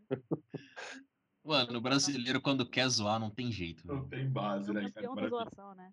É, não tem jeito. É isso aí. Quem tem limite é município, né? Exatamente. Bom, mais alguma pergunta, galera? Mais, mais, aliás, lógico que tem, né? Mas qual a próxima pergunta, por favor? Eu tenho uma pergunta. É, do Ouça o que eu digo, eu queria que vocês comentassem, assim, que, que tem certas coisas que vocês indicam todo o programa, né? Para as pessoas ouvirem. eu queria que vocês comentassem sobre isso. O que, que vocês mais indicaram no Ouça o que eu digo? Estilos que você fala? Não, qualquer coisa, tipo, a, a banda que vocês sempre falam, que eu sei que tem uma que todo programa fala. Assim, a, a coisa mais legal que vocês indicaram, ou a coisa mais recorrente que, que vocês indicaram. Acho que a coisa que eu mais indiquei foi o Senenger do Metallica. Ah, isso é verdade. Não, cara. É esse mesmo. É, o John, o John, ele pegou isso aí como, como é que fala? Eu, eu não sei se é uma autoafirmação, não sei se ele, se ele gosta tanto do Metallica que você se recusa a aceitar o Senenger do, do, do ser ruim do jeito que é. Mas eu, sei, eu não sei se é zoeira, mas você sempre indica, né, cara, esse disco. É um negócio muito doido.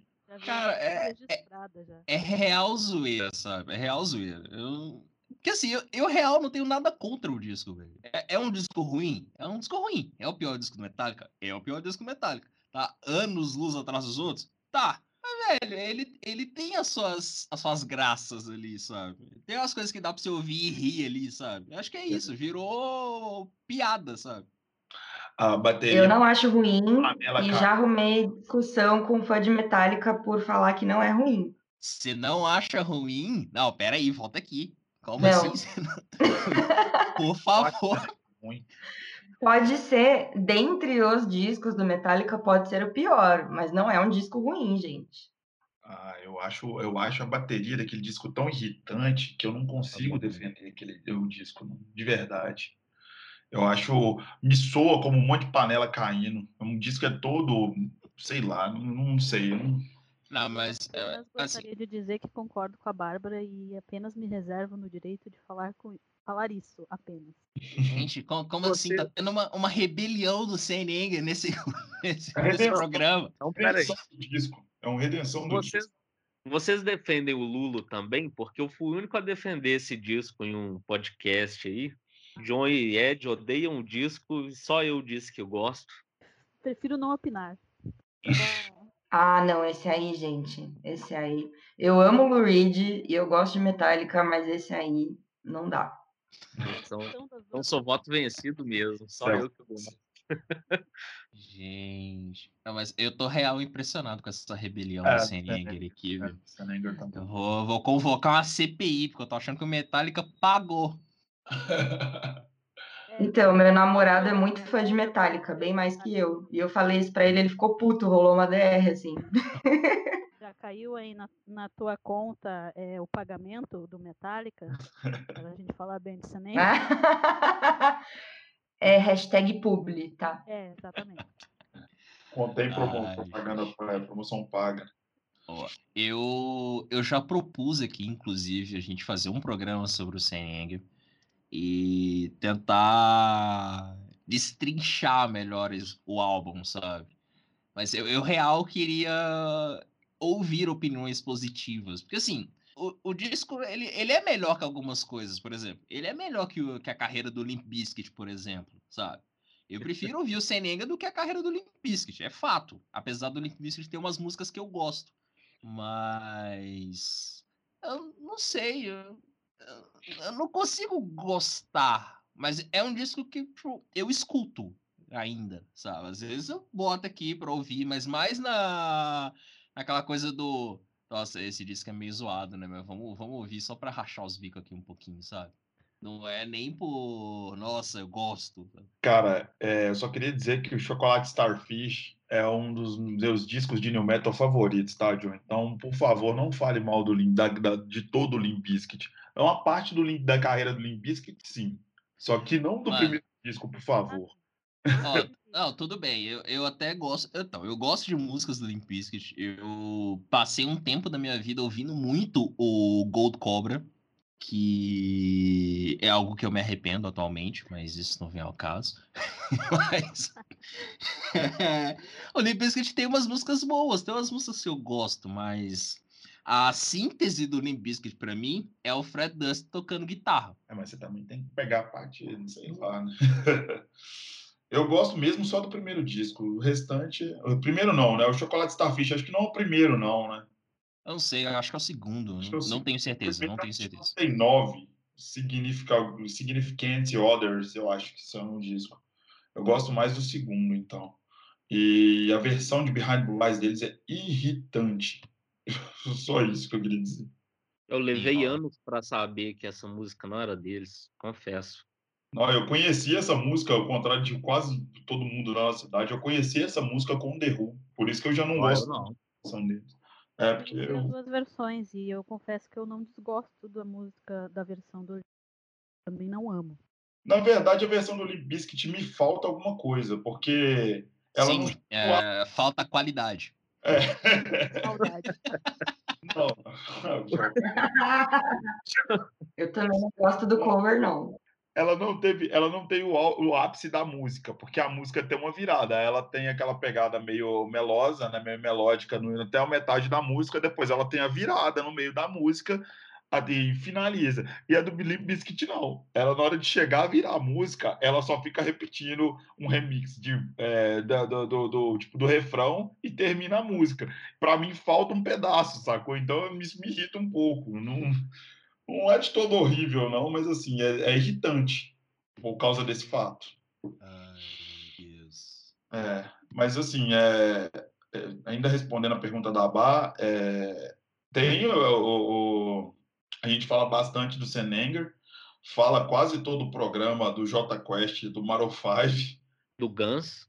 do Guns, mas isso é- a gente acho que a gente acaba batendo, se se esbarrando mais no que a gente é, não recomenda ou recomenda ironicamente do que do que a gente realmente recomenda a galera ouvir, assim. Mas geralmente a gente tem, quando de, de gente no início começou a dar dicas de, de discos no final do programa, só que aí a gente fala de tanto disco no decorrer do programa que acabou ficando desnecessário, né, velho? Fica falando, tipo assim, no, no, dar dica no final do programa. Mas a gente ah. sempre fala de indie rock, que eu acho que, acho que o, o, o estilo mais recorrente no, no, nas nossas conversas é rock clássico indie rock, né, velho? Sim, é pós-punk também. É, né? tem bastante coisa de pós-punk, né? A gente fala muito sobre bandas novas, né? Principalmente o, I, o Idols e o Fontaines, a gente fala direto pra galera ouvir. Enfim, Sim, é. é. Afinal de contas, eu tenho aqui minha carteirinha do fã-clube do Idols, né? Eu tenho eu, que honrar, né? E do Fontaine, né, cara? Que desde que eu, que eu ouvi o Dogrel, eu, eu, eu, lembro que eu fiquei uns três programas direto falando: esse disco é bom demais, esse disco é bom demais, esse disco é bom demais. Eu fiquei batendo nessa tecla até que eu me toquei que eu tava ficando muito repetitivo e parei. Ah, Ó, eu, eu, só queria dizer que a partir de setembro é, isso vai acontecer comigo. Provavelmente vai acontecer comigo, com o é. novo do Idols. É, e se continuar no, na, na, na, como é que fala, na pegada que tem vindo os singles aí, vai ser um descaralhaço, assim, vai ser um descaralho. Sim, sim. É isso. Ah, acho que essas foram as maiores dicas, assim, não teve nada que repetiu muito, assim, por vontade própria, sabe? É. E qual que é o episódio que vocês mais gostam? Acho que talvez vocês tenham opiniões diferentes, assim, mas qual que é o episódio que vocês acharam mais especial, assim? Nossa. Nossa, é difícil? Eu tenho dois, eu acho. Vou falar. Diga eu lá. É bom que eu penso aqui. É, o de acústicos foi um que eu gostei muito, porque, assim, além de gostar muito de acústicos, acho que foi um que a gente falou de muita coisa, ficou bem legal. A gente deve ter falado, acho que de uns 80 discos aí, se bobear. E eu acho que o Diversões, eu acho que foi o primeiro podcast que eu fiquei mais à vontade, assim, que eu acho que o papo fluiu realmente bem, a gente conseguiu fazer mais piada, enfim. Foi, um, foi o primeiro podcast que eu escutei e gostei muito, de verdade. Então, foi um que, é um que eu lembro sempre, já escutei algumas vezes. Cara, é...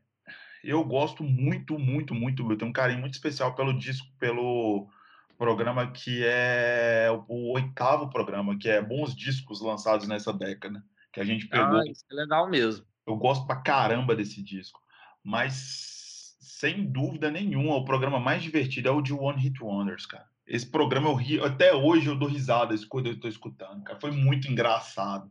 Entendeu? Então, tipo assim, não é o meu favorito de One Hit Wonders, mas é o mais engraçado, que eu considero que teve mais, assim, foi mais descontraído e tal, mas o que eu mais gosto é o dos discos da, da, da, da década, assim. Eu acho, achei um programa muito foda. É verdade. O de One Hit Wonders, cara, o Gleison é muito engraçado, né? Ele é muito engraçado, cara. Eu lembro eu... que eu mal falei nele, porque ele falava umas coisas, velho. Tava me dando crise de riso, assim, na hora.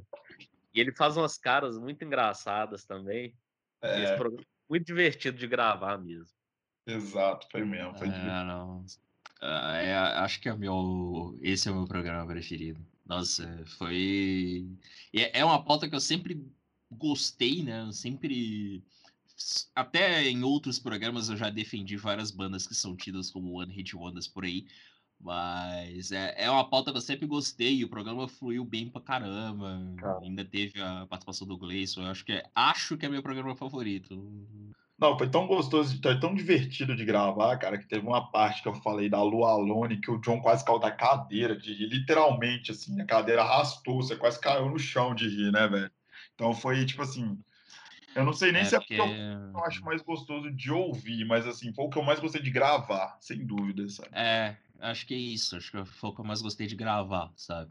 Foi o programa aqui editando aqui. Foi tipo, nossa, eu tava rindo pra caralho editando o programa, sabe? Total. Outro dia eu tava indo pra casa da minha namorada, cara, ouvindo esse programa, eu tava dando pala dentro do carro de rio. Pô, eu parava no sinal, a galera tava achando que eu tava ficando doido, que eu tava dando crise de riso, mano. Muito doido. Mas é isso. Esse foi um dos que eu mais gostei também, dos que eu ouvi. Eu não ouvi todos, vou ser sincera, não ouvi todos. Mas Poxa. esse que eu ouvi, tô, tô em dívida aí com os meus colegas. Hashtag Mas esse eu achei muito bom acho inclusive, que a gente tinha que fazer um- uma edição do programa filmada, tá? transmitida ao vivo. Ah, tem essa Isso, ideia. isso já aí, foi cara. pensado, já, já tem essa ideia aqui rolando, sabe? E fazer pelo menos um programa de teste com, com imagem e ver como é que fica, editar bonitinho pro YouTube, essas coisas aí. Mas. bem sério, deve ter o quê? Umas duas semanas? É, É por aí, umas duas, três semanas, alguma coisa assim. A gente tá pensando nessa possibilidade aí. Vamos, vamos- ver, vamos ver. É é um negócio legal, assim, acho que ver a galera zoando vai ser. Pode ser um negócio legal. É, acho que pode ser, acho que pode fluir alguma coisa daí sim. Apesar que eu vou ficar um pouco envergonhado, eu não vou, não vou mentir, não. É, É, Ed pô, eu, eu tô aqui neste momento de pijama, sabe, gravando o programa. Aí eu vou ter que botar uma roupa, pelo menos uma camisa decente pra gravar o programa. Cara, Vai e- dar um, vai dar um trabalhinho, mas tudo bem. E eu não, e eu tipo assim, cara, por causa dessa, dessa, dessa onda de quarentena e tal, a gente, a gente, por mais que tipo assim, o brasileiro em geral já, já largou de lado, né? Mas a gente tenta se cuidar. Então, tipo assim, eu não corto cabelo há meses, saco? Então, tipo assim, É, Eu tô- tem isso também. É, se eu for aparecer na câmera, agora eu vou estar tipo, você tá ligado a capa do Selvagem do, do, do Paralamas? Eu vou estar tipo aquele cara, só que mais sacou? Então, tipo, não, não tá legal a situação. É, não tá ajudando. Não tá a, ajudando. a barba também eu não tenho feito, tá? Não, eu fui ao contrário. cuidado aqui. Eu preciso usar máscara, então a barba incomoda bastante. Às vezes eu tenho que sair usar a máscara, tava me incomodando bastante. Então, depois de anos, eu tirei a barba. Tipo, tirei totalmente a barba. Então, eu tô me sentindo muito, muito errado, Fraga. Eu tô, eu tô, eu tô olhando pro falando, não dá certo, não, tô, não tá certo. Eu aproveitei a quarentena pra zoar mesmo com, com o visual. Então já, já teve mês que eu tava com bigode, teve mês que eu tava só com cavanhaque, eu tô cortando só a lateral do cabelo e a parte de cima tá crescendo. Então tá, tá pare... tô parecendo o Will Smith no maluco um pedaço, sabe?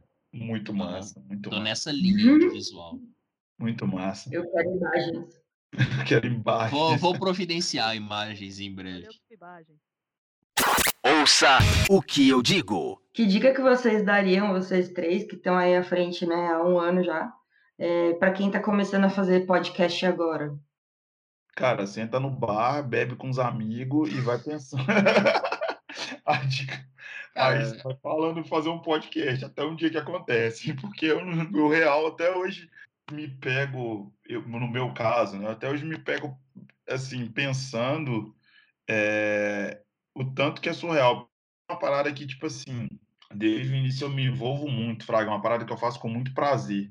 Mas eu não tenho muito é, uma fórmula para dizer para as pessoas, tipo assim, você tem que montar uma pauta, você tem que seguir desse jeito, você tem que ir por esse caminho, porque meio que não foi assim que a gente fez, sacou?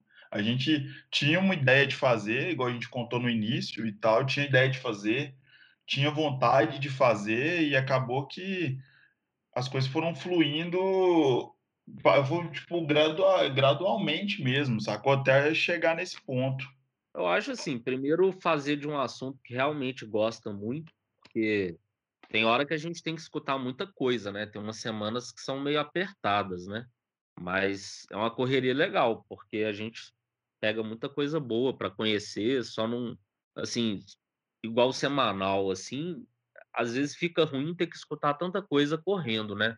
E outra coisa, acho que é procurar uma galera legal para fazer, porque se tem uma coisa que eu acho legal, assim, no, no Ouça o que eu digo, é que é tudo decidido muito de uma forma bem tranquila, a gente nunca teve nenhum problema, né? Nenhuma discussãozinha, nada, nunca teve nada. Então a convivência sempre foi muito boa, eu acho que isso ajuda muito. Cara, eu acho que a, a uni... além dessas duas boas dicas, acho que o que vale e o que eu aprendi muito com essa quarentena, que eu passei a levar a sério mesmo, é o rolê do você tem uma vontade de fazer, pega e faz. É, evoluir à medida que você for fazendo. Você não vai começar o podcast e entregar um podcast perfeito, né? usando aqui a, essa plataforma. Da mesma forma que você não vai gravar um vídeo perfeito para o YouTube ou vai escrever um texto perfeito para publicar num site.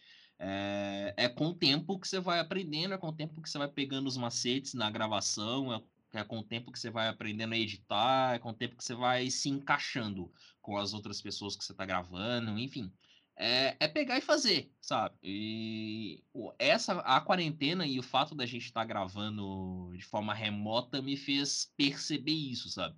Eu tinha muito na cabeça que, eu, que a gente precisava ter um, uma, uma estrutura, sabe? Ter um respaldo, tipo, de, pô, vamos gravar? Temos que gravar num estúdio. É, não dá para fazer de casa porque vai ficar ruim, a qualidade não vai ficar boa vamos gravar sobre o quê? Ah, então tem que pensar direito, tem que elaborar a pauta, tem que pensar tudo direitinho, tem que estruturar tudo. É bom fazer isso? É bom fazer isso, sabe? Se você conseguir fazer isso, é melhor. Você vai administrar melhor as suas coisas, principalmente com relação a tempo, essas tretas todas. Mas não deixe de fazer se você não não tiver como, sei lá, não consigo gravar um estúdio. É, isso não, hoje em dia isso não é um impeditivo para você produzir um podcast. Hoje você consegue gravar um podcast com seu celular em casa. Então, velho, tenta fazer. É óbvio que a qualidade não vai ser a melhor do mundo, mas também não vai ser uma porcaria gigantesca que você vai desistir. Sabe? Grava e com o tempo você vai evoluindo. E juntando, juntando um pouco da dica do Lucas com um pouco da sua dica, John, é, tenta fazer uma parada que você domine minimamente, assim, saca? Não precisa ser um expert, que a gente nem é expert em música, mas é uma é, coisa que tá... eu não domino gente... nada, não. É, não, tipo assim, a gente, tá, a gente ouve música a vida inteira, sacou? Então a gente tem pelo menos uma bagagem do que a gente já ouviu. Então, tipo assim, tenta falar uma coisa que você fale com prazer, que você tenha prazer em falar e que você, tipo assim, tem uma certa bagagem, um certo conhecimento, que a coisa fica mais fácil de falar, não fica mecânica. Se for um negócio que você tem que estudar, decorar um textinho para poder falar, que às vezes fica um pouco maçante, não sei, não, não flui tão legal. Então, quando é uma coisa que você fala por prazer, que você fala com uma certa espontaneidade, assim, eu acho que é o caminho é mais, mais ou menos por aí, sacou? Ótimas dicas. Foi muito massa. É Obrigado, eu e o meu perfeccionismo precisávamos ouvir essas dicas. eu juro para você que, que eu tinha esse medo também quando começou o osso que eu digo, porque eu já imaginava a gente começar o negócio é, que a gente tinha que começar o negócio num nível profissional, mas na real o que o John falou não é, nunca vai ser, sacou? Ninguém vai começar um, a gravar um negócio e vai começar, vai, vai, vai entregar um, um produto perfeito de início. Tem, vai ter uma, uma, uma, um período de aprendizado que é gigantesco. Até hoje a gente aprende com as coisas, enfim. É isso aí. É total, total.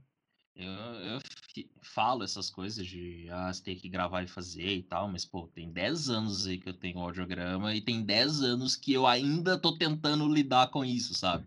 De ter que pegar e fazer, de não, vamos lá e vamos arriscar. Não, não é um rolê fácil. Eu, eu, entendo quem, quem tem essas travas, porque eu tenho essas travas. Mas é, a partir do momento que você se joga, você, você vai descobrindo coisas, você vai aprendendo, você vai crescendo. Acho que a prática é. também te ensina muito, né? Sim, sim, bastante. Porque, por exemplo, no caso, no caso do audiocast, a gente assume um compromisso, né? Óbvio que já, eh, por exemplo, eu já, a gente já pulou programas aqui, o próprio Os que eu digo já ficou meses sem ser gravado e tal, mas você meio que assume um compromisso. Então, pô, igual, toda terça-feira sai o Os que eu digo. Então, tem que editar o programa, tudo direitinho, a gente tem que ter um dia para gravar, tem que editar, você tem que aprender, você tem que pegar as coisas para fazer com isso você vai evoluindo. À medida que você assume esse, esse compromisso, né? Vamos botar aí entre aspas, e a medida, como você tem que entregar coisas, você vai crescendo, você vai aprendendo. Você, você aprende como usar um editor de áudio, como tratar o áudio antes de editar, é, coisas que vale a pena ir pro ar, coisas que não vale, sabe? No, no começo, nos primeiros programas, eu ficava muito preocupado com o como montar coisas. Tipo, pô, ah, não posso cortar isso aqui, ou se eu cortar isso aqui, como é que vai ficar e tal. Hoje em dia, eu já emendei frases completamente diferentes aqui e ninguém nunca notou, sabe? frases ditas em momentos completamente diferentes e ninguém nem notou no programa. Mas tá aí. Eu juro, eu juro que eu não noto. Eu tento...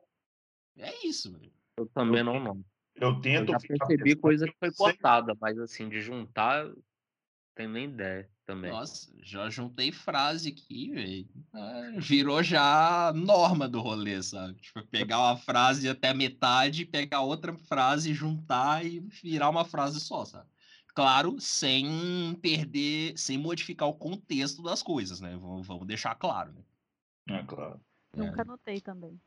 Confesso. É, mas é isso. Mas, por exemplo, sei lá, é... alguém tá falando alguma coisa e passa um carro, ou tem um cachorro latino, ou passa uma moto, como acontece várias vezes nas gravações. Tem coisa que foi cortada ali que às vezes a gente nem lembra que foi que tipo que teve esse momento de pausa que passou uma moto e tal e que, e que tá junto, sabe? Né. Mas é coisa que você pega com o tempo, sabe? Saquei, saquei. Eu, eu, eu confesso que eu escuto alguns programas tentando achar uma brecha. Esse aqui o John cortou que eu falei isso, mas eu, eu nunca reparei. Porque pode, eu, eu, eu, ouço o programa com atenção até certo momento. Porque, tipo assim, podcast é uma coisa que você escuta enquanto você, geralmente, eu pelo menos escuto quando eu tô fazendo outra coisa, alguma coisa. E eu tenho tanta coisa na cabeça que às vezes o que eu falei aqui hoje, amanhã você perguntar, eu já não lembro totalmente. Então eu não pego, cara, as partes que você corta de verdade, assim, sinceramente. É, tem tem é, muitas coisas que foram cortadas ao longo desses, desse ano de, de Oscar, eu digo. Muita coisa foi cortada. A gente podia fazer, vou, vou deixar aqui uma ideia então, fazer um compilado dos lado B. Oscar, eu digo. Eu, não, é, eu, eu queria fazer isso ano passado, não queria, John? Eu, eu ia fazer isso no fim do ano passado. Só que aí ia ser, sei lá, quer dizer, ia ser o primeiro programa, o programa que ia entrar em janeiro, o primeiro programa do ano. Ia ser um, um coisas que não foram ao ar. Só que aí a gente gravou, né, um programa de álbuns do ano passado e a gente queria falar sobre muita coisa que não foi falado. Aí a gente acabou gravando uma, uma parte 2 e ocupou o espaço. Mas essa ideia tá aí. Em algum momento sai. Eu não me responsabilizo pelos processos. Por favor. Mas assim, vamos evitar algumas coisas. Ah, não, sim, claro. É, tem coisa que não vai sair do meu HD por nada desse mundo. Não pode, não pode. E não é, nem, nem, é, nem é nada absurdo, não, sabe? Não é. Não é nenhuma nada... atrocidade, não. Mas é, é não, não é nenhuma atrocidade. Ninguém pode ser preso por isso, sabe? Mas a gente já falou mal de muita gente aqui que se for lá vai dar ruim. É. A seleção é. A seleção tem que ser feita assim. Isso vai dar cadeia ou vai dar processo? Então não vai pro ar, entendeu? Pois é, pois é. Por exemplo, eu já. Eu não sei se, se o Ed e o Lucas lembram, mas teve, teve um programa que eu tava falando sobre uma banda mineira com a qual eu trabalhava. E eu não citei nome, mas eu citei o nome da pessoa com quem eu trabalhava. E aí eu acabei cortando esse trecho. É um trecho, sei lá, de 4, 5 minutos, porque porque eu falei muito mal da banda, mas muito mal da banda, porque a banda era a banda. Eu nem sei se a banda ainda existe, eu espero que não. Mas, a banda era muito. É um favor que nos fará. Né? É, seria um grande favor se ela tivesse acabado. Mas era uma banda com quem eu trabalhava e a banda era muito ruim. E o processo ali de, de funcionamento da banda era muito ruim, sabe? E aí eu na, era, foi um dos primeiros programas. Eu tava real sem filtro e saí falando. Aí depois eu ouvindo para editar, eu tipo, opa, Vou cortar isso aqui, né? Eu acho melhor não falar esse tipo de coisa. É, é melhor não ir ao ar, não, sabe? Audiograma sem filtro, próximo programa. Nossa, isso é perigoso. Se a gente começar a falar de umas coisas aqui, nossa senhora, vai ficar ruim. Audiotreta. Olha, só, só um negócio. Se, a, se as conversas que a gente tem no grupo do WhatsApp vão pro podcast ou vão pro mundo, o site acaba. O site acaba. Vai vir outro hacker nos derrubar. Nossa, mano, tá um audiolix, assim. Não é tão grave assim, vai, gente. Ah, mas tem Não, umas coisas ali que pode dar ruim, né? Eu Assim, vi pode dar ruim assim. Se o site vai de- acabar, se o site acabar ou não, eu não sei, mas que dá uma queimada de filme dá, cara. É, exatamente. Queima o filme. Queima o filme. É, a gente fala mal de muita coisa ali.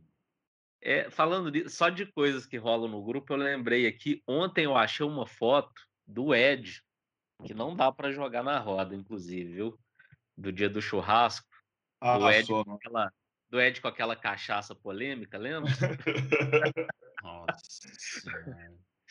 É, um, é uma das coisas que não podem sair, inclusive.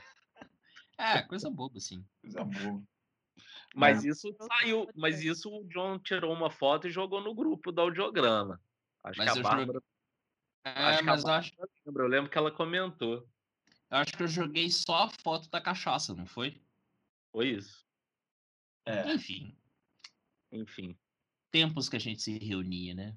É, Eu achei essa foto não pode, tá? Porque a gente não tá sendo pago, não, não pode fazer publi, entendeu? É. Se pagar, a gente Mas é uma cachaça artesanal que a família do, do Lucas produz no interior de Minas Gerais.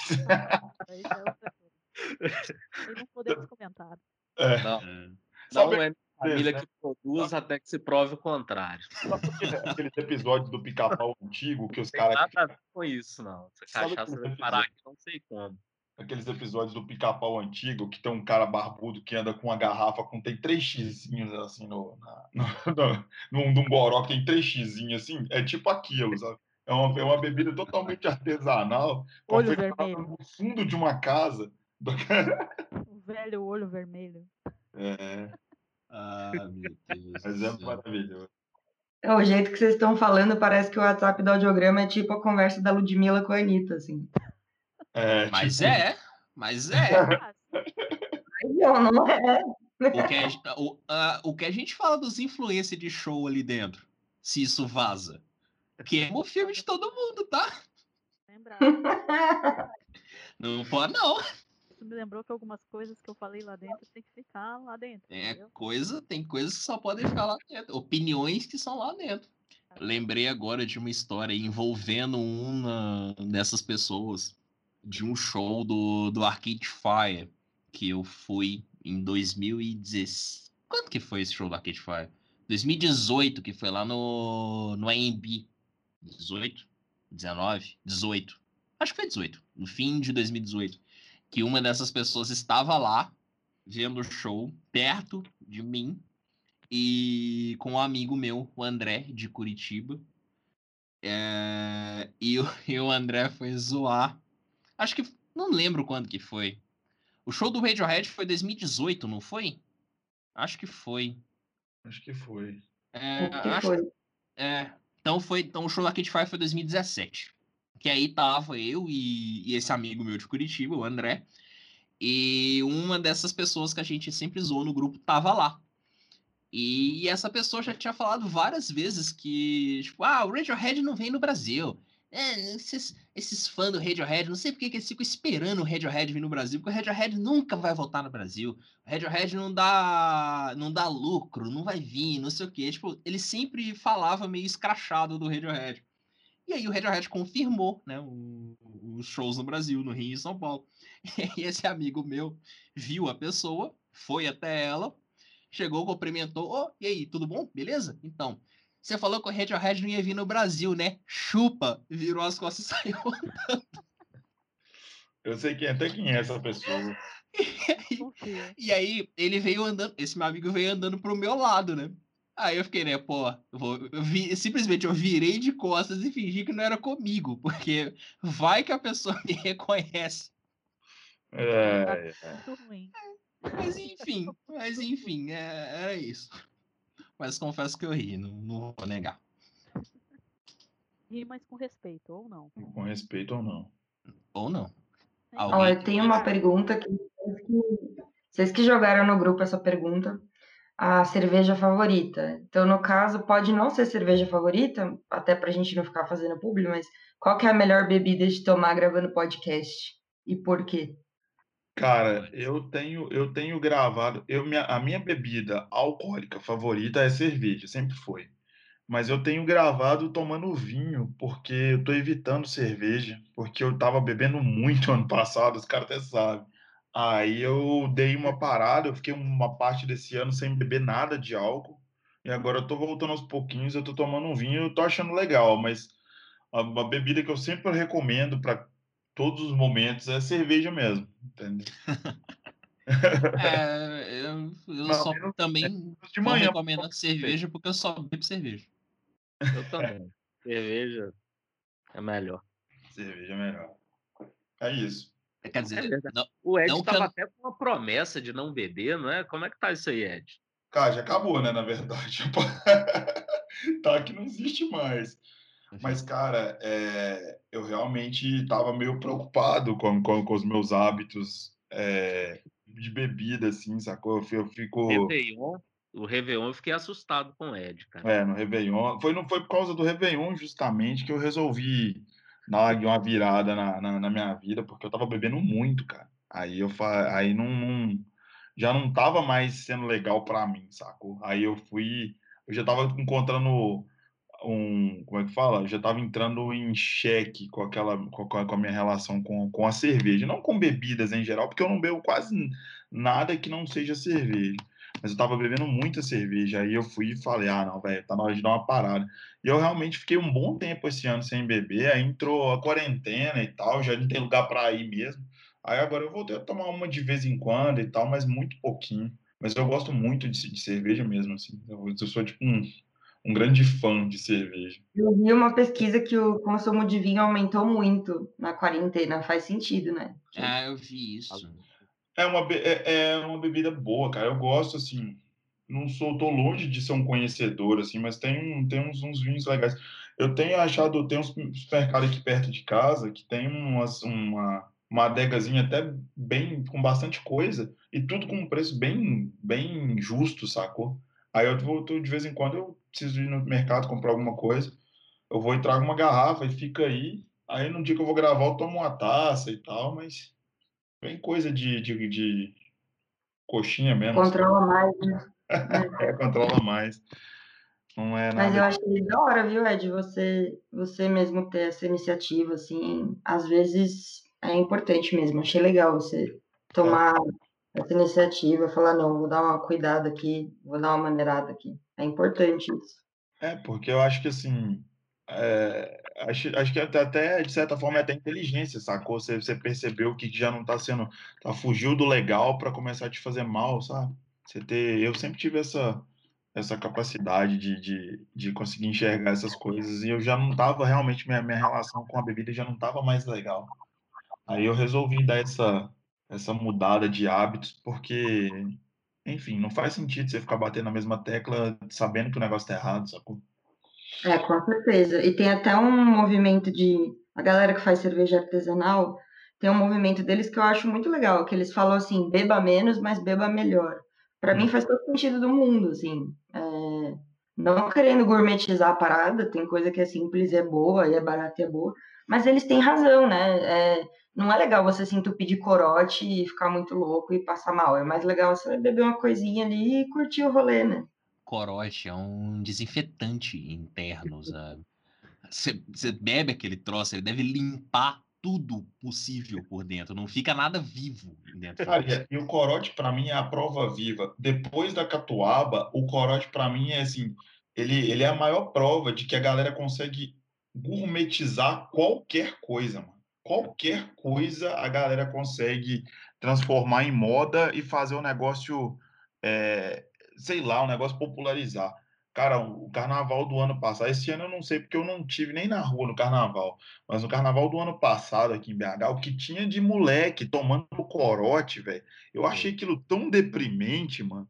E de, tipo assim, depois saiu uma matéria num jornal grande aqui de BH, falando que foi a bebida do carnaval, era boa, barata e não sei o quê. Eu falei, velho, o negócio é corote, mano, é bebida de, de, de fim de carreira, sabe? De último estágio de bêbado. É, você beber muito, você brilha no escuro, né? Tipo assim. É, os caras pingaram, pingaram corante, negócio tóxico pra caramba, e que tava vendendo cinco contos pra galera, e, oh, e, e- e é realmente deprimente, sacou? Você vê, é coisa de moleque, a gente já fez isso, a gente bebeu, eu, eu já bebi coisa bem pior do que corote, provavelmente, na minha vida, mas, é, sei lá, eu achei, eu achei muito, muito bizarro, assim, ainda bem que parece que passou a moda, eu nunca, nunca mais vi, assim, de verdade, no mercado, nem em rua, assim. Agora não tá tendo evento, então não sei como é que tá pé desse negócio. Mas que eu achei ridículo, eu achei de verdade, assim. Aqui em São Paulo, corote é um bagulho que custava, assim, menos de um real, sabe? Era, era um custo de centavos, assim, no mercado. Era bebida de mendigo, de morador de rua. Era mesmo. E aí, quando eu era adolescente, que já faz tempo, né, gente? Eu sou tia velha. Mas quando eu era adolescente, como a gente não tinha dinheiro, é, a gente ia no mercado e comprava corote. Eu não, porque nessa época eu era radicalmente sóbria, é, andava com os punk stray edge e tal. Mas eu lembro da, da galera, assim, na, na escola, né, no ensino médio, o que a gente conseguia comprar era corote, né? Ou uma vodka muito tosca, assim, tipo, a, a pior vodka que tinha, mais barata, assim. E realmente o corote estava esquecido, aí não sei se foi por causa do funk, que fizeram umas músicas de corote que voltou à moda, né? Não sei, eu tenho, eu tenho uma amiga de São Paulo, é, ela é a rainha do corote. Inclusive, a gente é, já pediu que a corote patrocinasse ela, porque realmente a pessoa manja Jesus. muito de corote. Não saiu, saiu da adolescência. Rainha do corote. Que título. Imagina É, se ser tomara- conhecido como a rainha do corote, hein? Tomara que o plano de saúde dela cubra problemas no fígado. o tratamento costuma ser um pouco caro, sabe? É, realmente também. não é legal. Toda sorte do mundo pra essa pessoa aí. Vai É precisar. porque é questão de sorte mesmo, no caso. Se ela não, to- não dá um jeito de mudar os hábitos. Mas enfim, é isso aí. Ouça o que eu digo. Então, galera, a gente está chegando agora no final do programa. Queria agradecer eh, a presença da Júlia e da Bá aqui. Gente, muito obrigado por abrilhantar o programa, por serem as primeiras mulheres a terem participação aqui no programa de fato. E a gente já assumiu aqui a nossa culpa por ter demorado tanto, né? Um ano de programa para tra trazer vocês para cá, mas agora vai ser recorrente. Espero que vocês estejam por aqui sempre que possível. Vocês são muito bem-vindas, muito obrigado. E a gente vai para a rodada final agora, que é de indicação. Cada um vai dar sua dica e fazer suas consider- considerações finais e a gente encerra o programa. Eu quero que vocês comecem, por favor. É, tá, deixa eu começar então. Eu estou ouvindo muito uma pessoa, não vou falar álbuns, uma música específica, tá? Porque estou ouvindo tudo desse artista, que é o Robbie Williams, que assim, a gente não pode ser amigo se você ouve o Robbie Williams e não se empolga, entendeu? Não canta empolgado. Então, só gostaria de deixar que ouçam a discografia do Robbie Williams, porque ele é um cara incrível. É isso, gente. Tem Valeu. que, tem que ficar empolgado ouvindo o Robbie Williams, até quando ele canta. Como é que é o nome da música? É, é Angel. Angel. Angel, né? É, Tem, Angel, o- tem o seu momento de ápice em Angel também, gente. Peraí, tem seu momento de ápice eu também. Tem que ficar empolgado, poxa. Ah, não, Eu, eu tenho que ouvir. Confesso que faz tempo que eu não ouço o Robbie Williams. Mas eu lembro muito de It's Only Us. Lembra dessa música? Sim. Eu ouvi bastante essa música por causa, porque ela foi trilha sonora de algum FIFA. Mas isso já tem, ó, muito tempo. Sei lá, FIFA 2000, FIFA 99, alguma coisa assim. Caramba. E essa música eu tocava pra caramba. Foi. Acho que foi meu primeiro contato, assim, mais íntimo, se assim podemos dizer, com o Robbie Williams. Não, é que eu queria deixar a informação que o Robbie Williams, ele era do Take That, que é uma banda, uma boy band dos anos 90. E pouco, todo mundo que, que fala do Robbie Williams, ninguém sabe dessa informação, gente. Eu fico chocada com isso. Então já tô deixando essa informação aqui para todo mundo ouvir que Robbie Williams era do Take That, tá bom? 1990. É o Rick Martin da Inglaterra. Dá pra dizer que o Robbie Williams foi o primeiro desertor de boy bands? É, pode, se- pode se dizer que sim. O, prime- o o primeiro primeiro. cara, o primeiro cara que virou pros amigos assim, tipo, eu faço mais dinheiro sozinho do que com vocês. Dane Tchau. E vai embora. Mais ou menos. Não foi bem isso. A gente talvez, quem sabe a gente não grava um programa sobre, sobre os desertores e aí eu conto as histórias pra vocês. É válido, é válido. Tá aí uma boa pauta. uma boa Desertores de boy band. Caralho, tá, uma ótima, tá aí uma ótima pauta. Isso, dá, isso rende, viu, velho? Desertores de Isso é é. Podemos, po- podemos separar aqui algumas histórias interessantes sobre isso. Por favor, já vamos anotar aqui na programação. Já anota aí. Não existe nesse país uma maior especialista em boy bands do que a Júlia. Gostaria de ser conhecida por isso, viu? Só pra deixar claro. É, tem, tem pessoas que são conhecidas como rainha do corote, né? Ser conhecido É. como enciclopédia de boy band é uma coisa legal. É uma coisa bacana. É melhor. É melhor que a Rainha do Corote. Sabe o que, que eu lembro do Robbie Williams? Quando eu era novinha, tinha um clipe dele que eu gostava da música, mas o clipe me dava muita aflição. Que as mulheres começam a agarrar ele, tira a pele dele. Nossa, dava muita aflição clipe. Os próprios fãs do Robbie Williams têm aflição com esse clipe. É Rock DJ, eu acho. Nossa, cara, passava muito na MTV, eu acho, e dava muita aflição. É, eu Nossa, eu, eu não lembro desse clipe. Agora eu fiquei curioso, vou até ver Jo- aqui. Joga no YouTube, amigo. Meu Deus. É, tipo, a grupo começa a agarrar ele, sabe? Aquela cena típica, as mulheres agarrando ele, aí começa a tirar, arrancar roupa, arrancar cabelo, só que aí começa a arrancar pedaço. É Gente, demais. É que louco. tenso. Don't touch, it's art. É um conceito, entendeu? É um conceito. Exatamente. justo, justo. Bah, você agora com a sua dica, por favor. Ah, gente, minha dica é óbvia, mas aí eu, eu vou tentar dar uma, uma melhorada nela, porque assim, hoje é aniversário do Joe Strummer. O Joe Strummer, para quem não sabe, era o principal vocalista do Clash. Aí esse programa vai parecer que eu sou a pessoa mais obcecada do planeta, né? Mas aí eu indicaria para as pessoas ouvirem não só o Clash, como ele solo, né? O Joe Strummer and the Mescaleiros, que é bem legal. Hoje teve uma live em homenagem a ele com vários artistas maneiros, assim.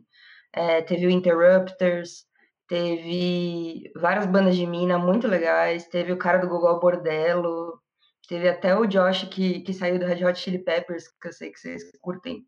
E ele tocou muito bem, sozinho, assim, muito legal. Mas aí, para dar um, uma melhorada na minha indicação, né? Porque todo mundo vai achar que eu sou a louca do Clash, eu sou mesmo. Hoje, eu acho que vocês vão entender, porque a gente é muito fissurado em música, a gente escreve no site de música. Todo dia eu tento achar coisas novas. Não, não necessariamente novas, mas que eu não conheça. Todo dia eu fico procurando, escutando, vendo umas coisas novas. Quase todo dia, né? E eu fico super feliz quando eu acho uma banda nova que eu curto muito. E aí hoje foi sem querer, foi passivamente, assim. É, meu namorado postou do nada uma banda do Japão, e eu gosto muito do Japão, né? Meu padrasto é japonês, a família dele é toda japonesa. Eu gosto muito, tem várias bandas de lá que eu gosto de rock. Eu falei, nossa, eu não conheço essa. Aí quando eu fui ver, meu, os caras são incríveis, assim, é os moleques que tem cara de novinho, assim, muito, muito louco. E em um clipe deles, eles fazem cover de quem? Do Clash. Do Clash, Do ó. Clash, óbvio. Aí eu amei mais ainda, né? Essa banda chama Sakuran Zensen. Eu não sei o que significa isso. Quando você joga no Google é tipo confusão anterior ou maluco da primeira fila. Tipo, tem várias, várias traduções bizarras, mas, gente, procurem porque é incrível. É muito foda. Aí eu fiquei ouvindo é, por horas, assim, pirei nos caras, e aí eles tocaram Clash, eu respeitei mais ainda. É sensacional. Que massa, vou procurar depois. Bom, é isso, John. Agora é você, meu querido. Porra, mas assim, de cara, assim, um tempinho pra pensar. Cara, ó, É, uma se você vai indicar o Senegal no Metallica, você não sabe o que indicar, então, então é isso. Não, mas eu não vou indicar o Senega do Metallica, velho. Até queria. se- quem, quem quiser aí, quem quiser, escute, mas eu vou, vou falar de outra coisa. Cara, tem. tem é, é um- essas coisas que você volta a ouvir na, na quarentena ou por algum motivo especial. É, o último programa que a gente gravou, o programa de clips, me fez voltar a ouvir o The House Martins. Não, eu não, eu, Eu eu achei- ia falar do Bloodhound Gang, mas não, não é o Bloodhound Gang. Eu achei que era. Bloodhound Gang eu tenho vergonha de ter voltado a ouvir, mas tudo bem. Eu achei que era o Bloodhound King. Não, não vou indicar o Bloodhound Gang. Eu acho que Bloodhound Gang fica nos anos 90. Quem gosta, gosta. Quem não gosta, deixa pra lá. É uma da música, velho. Ah, ok. Bad Touch é uma, é uma música legal, mas. Ah, mas vai lá. é, não é uma banda que envelheceu muito bem, sabe? Não Enfim, mesmo, não mesmo. Por favor, não ouça. Mas, mas continua. é, deixa pra lá. Mas a, a minha indicação é o, é o The House Martins, porque tem pouca gente que conhece o The House Martins. Quer dizer, muita gente já ouviu o House Martins, mas não sabe que é a banda. Uhum. É, os caras fizeram muito sucesso com uma música só, que chama Build, e que ficou conhecida aqui no Brasil como Melô do Papel. E eu tenho ouvido muito The House Martins desde a, a gravação do último programa, porque a gente acabou citando o clipe, porque o clipe, é, o clipe de Build é bem cafona. é, e aí eu acabei voltando a ouvir. Era um negócio que fazia muito tempo que eu não ouvia. E, e vale a pena dar uma passada. Não é uma, uma banda assim grandiosa e tal, mas eles fizeram algumas coisas legais. Eles têm uns discos bons ali. Tem algumas músicas bem interessantes, além de Build. Build também é uma música legal, mas eles têm umas outras músicas bem legais. Então vale a pena conhecer o, o começo do Fatboy Slim, sabe? De, de onde veio o Fatboy Slim? O que, que ele fazia antes de virar um dos maiores DJs do mundo, dos maiores produtores de música eletrônica do mundo, sabe? Pra quem não sabe, o, o Fatboy Slim, né, cujo nome real é Norman Cook, ele era o baixista do The House Martins. Então, é, é essa a dica. Eu poderia falar também do álbum novo do Fantastic Negrito, que saiu semana passada, que é maravilhoso. É, eu pensei em citar a Liane Larravas, mas eu já falei muito da Liane Larravas aqui há uns dois programas atrás, mas O é, é uma coisa que vale a pena. dela mais recente é bom pra caralho mesmo, velho. É maravilhoso, maravilhoso. Ela é uma mulher maravilhosa, sabe? Maravilhoso. É... Eu. É isso. eu- acho que é isso. O, o álbum, o álbum novo, o álbum mais recente da Laura Marlin, que saiu em maio ou abril, eu não me lembro exatamente quando saiu, chama Song for Our Daughter, também é um, é um disco legal de ouvir. E, e é isso. É isso. Viu? Nem falei do Seneng. Por favor. Mas ouçam Seneng. Lucas, você, meu querido. É, bom, o John falou de coisas que a gente tem voltado a escutar, né, nesse período aí. É, vou indicar um classicão, né? É, Rita Lee, sou muito fã dela. Voltei a escutar muito esses últimos dois meses aí, mais ou menos. Acho ela uma letrista foda, sou fã, assim, dela já de muito tempo. E também não vou deixar um disco específico assim, não, mas a discografia dela, assim, vale muito a pena. É uma ótima dica também. E queria, já que você vai indicar por último, Ed, e o podcast foi uma ideia sua, né? Você começou. Queria que, além da dica, você falasse assim, o que, que você achou desse primeiro ano de podcast, o que, que pensa para o futuro aí também. Fizesse uma consideração final aí. Nossa, cara, que embaraçoso. Mas Não, Jogando beleza. pras cobras, legal. velho. é, total. Mas, Cara, é, então eu vou de indicar por último, último mesmo, assim, como grande finale, assim, ou não, ou não tão grande assim. Mas, cara, é, eu só queria dizer que é um prazer para mim imenso, de verdade mesmo, assim, sem rasgação de seda à toa, gravar com vocês, estar nesse projeto com vocês, é, que desde o primeiro momento, igual a gente falou, é um negócio prazeroso e é um negócio que flui muito bem, que só melhora com o tempo, a nossa interação, a nossa ligação, que provou que é forte o suficiente para ter voltado durante o período de quarentena, voltado à gravação online, sem a gente perder essa, essa liga, essa harmonia. Então, quer dizer que é um projeto, para mim, é muito vitorioso e eu me sinto realmente felizardo, um felizardo e uma pessoa muito realizada de estar participando disso com vocês. É, espero que o nosso futuro seja sei lá, cara, é promissor, assim, o futuro é promissor, né? Tomara que depois que passe essa, essa quarentena, a gente consiga é, seguir com, com aquela ideia que a gente tem, né? Voltar a gravar na casa do Floga, voltar a gravar em estúdio também, mas continuar a gravação online, é, sei lá, e crescendo aos poucos, né? Assim, audiência e tudo, mas sem perder essa, essa, essa pegada de naturalidade que a gente tem começar a trazer mais, mais, mais, mais convidados, começar a trazer mais mulheres para ter voz aqui com a gente também, e amadurecer cada vez mais o projeto e amadurecer como pessoas também juntos. Que eu acho que essa troca de ideia, além de tudo, funciona muito bem para isso, para a gente crescer diariamente como seres, como seres humanos também, contribuir uns com os outros. E é isso. A minha, a minha dica Cara, eu tenho ouvido bastante, assim, ultimamente o Alabama Shakes. Eu estou ouvindo muito mesmo, assim. Eu amo, amo de paixão a voz da, da Brittany Howard. Acho ela sensacional, uma das maiores vocalistas da geração dela e uma das maiores vocalistas da atualidade, assim, sacou? Acho ela incrível, incrível, incrível, incrível. Mas eu tava até comentando com o John de a gente começar a gravar que é uma banda das antigas aí, que tá mais ou menos no segmento que eu sempre ouvi, mas que eu nunca dei muita atenção, que é o Nada Surf, cara. Eles lançaram um disco esse ano que, que eu realmente gostei bastante. Eu, escutei, eu conheci So Much Love, que foi o single que eles, que eles lançaram para divulgar o disco.